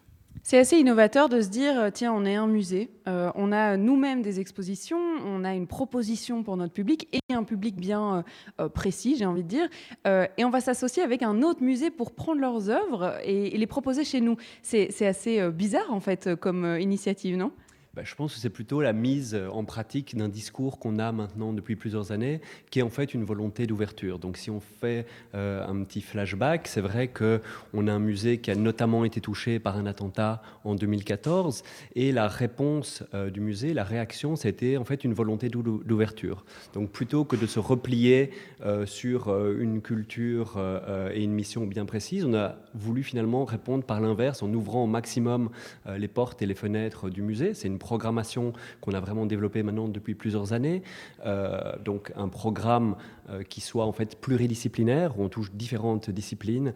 Euh, on a eu donc le dessin avec Stéphane Mandelbaum, on aura la bande dessinée, on aura ensuite de l'art contemporain, on a parfois des expositions d'histoire. Donc on cherche vraiment aussi à diversifier aussi bien nos sujets que nos publics, et tout un travail vers des publics aussi moins favorisés, des publics fragilisés, qu'on arrive maintenant à toucher grâce à un travail aussi qu'on mène avec des associations de terrain. On travaille avec beaucoup euh, d'associations. Alors, c'est des femmes migrantes, euh, c'est euh, des écoles dans les qui nous permettent finalement de faire venir ici au musée juif un public qui n'est pas forcément un public de musée en général. Parfois, c'est même la première rencontre avec un musée. et finalement, on arrive en les suivant, en les accompagnant, en organisant beaucoup de visites guidées, en organisant aussi des workshops, à avoir finalement un dialogue avec un public qui n'est pas seulement le public habituel des musées d'art et d'histoire. Quelle a été la, réaction euh, peut-être de vos, de vos euh, publics euh, habitués, si j'ose dire, de cette ouverture et de ce changement peut-être de stratégie au niveau des expositions? La réaction était tout à fait positive parce qu'en fait, on conserve aussi, notamment à travers nos expositions permanentes, un cœur de, cible qui est finalement de raconter l'histoire et l'art des communautés juives en Belgique euh, et ailleurs. Donc on a effectivement un parcours qui est consacré, qui s'appelle Tradition, qui est consacré à la manière dont, euh, le, dans le rituel juif, finalement, comment est-ce que ce rituel s'est euh, mêlé à la vie quotidienne ben, depuis des décennies jusqu'à aujourd'hui. On a un parcours qui s'appelle Modernité dans notre expositions permanentes toujours, qui racontent finalement à travers des œuvres d'art, de la peinture principalement, la rencontre finalement entre des artistes juifs qui sont passés par la Belgique, souvent d'origine étrangère, avec la modernité, que ce soit l'exil, la Shoah ou la mémoire. et donc à côté finalement de ces missions traditionnelles pour un musée juif, on a une proposition complémentaire qui ne remplace pas euh, du tout euh, notre mission de départ, mais plutôt qui nous ouvre vers d'autres thématiques et qui finalement crée aussi des ponts entre ces parties permanentes et temporaires, parce que finalement il y a des fils rouges euh, qui se développent. on a parlé tout à l'heure de la question de l'identité, de l'émancipation, de la mémoire. C'est évidemment des choses qui sont en dialogue et surtout c'est la fonction même, je pense, d'un musée aujourd'hui. C'est pas seulement de conserver le patrimoine d'une communauté ou d'un artiste etc. Mais au contraire, d'être un lieu euh, de dialogue, un lieu d'ouverture. Et finalement, le rôle du musée juif aujourd'hui, c'est de faire entendre des voix qu'on ne fait pas entendre euh, ailleurs à Bruxelles. Encore un dernier mot sur cette collaboration euh, par rapport au musée Art et Marge, ici qui sont dans vos murs. Qu'est-ce que ça vous fait personnellement de voir ce vestiaire, ancien vestiaire, transformé en nouvel espace? Un sentiment évidemment de, satisfaction, euh, c'est-à-dire que c'est vraiment euh, extrêmement agréable de découvrir une nouvelle proposition, euh, effectivement, qui répond tout à fait à nos interrogations, mais sur un, mode un, petit peu différent. Donc j'ai effectivement l'impression qu'on a trouvé un partner in crime, une sorte de, frère qu'on ne connaissait pas encore et qui tout à coup frappe à notre porte. Donc c'est vraiment particulièrement agréable. Et je pense que pour le public aussi, c'est, comme disait Sarah, découvrir dans les murs d'un musée juif des œuvres qui viennent d'un autre musée, ça leur donne aussi euh, une autre, ça permet en tout cas une autre lecture. donc même si vous connaissez déjà ces travaux, il faut vraiment venir les redécouvrir ici avec une toute autre lumière et découvrir aussi notre, notre programmation habituelle. Merci euh, Bruno Benvindo euh, d'avoir parlé à notre micro. C'est la fin de cette émission. Euh, on pourrait en parler encore des heures, hein, de l'art, du dessin et, de la place qu'on lui donne ici à Bruxelles pour le Art on Paper qui se passe à Beaux-Arts jusque dimanche et puis de la Brussels Drawing Week qui prend aussi fin dimanche. N'hésitez pas à vérifier les programmes si vous n'avez rien à faire ce week-end. On parle dessin et il y, en a pour tous les goûts. allez vous balader dans les galeries, dans les différentes institutions qui proposent leur exposition. Merci de nous avoir écoutés et puis je n'ai qu'à vous souhaiter un, bon week-end, Sébastien. Merci Charlotte, on vous embrasse. C'était euh, fort bien agréable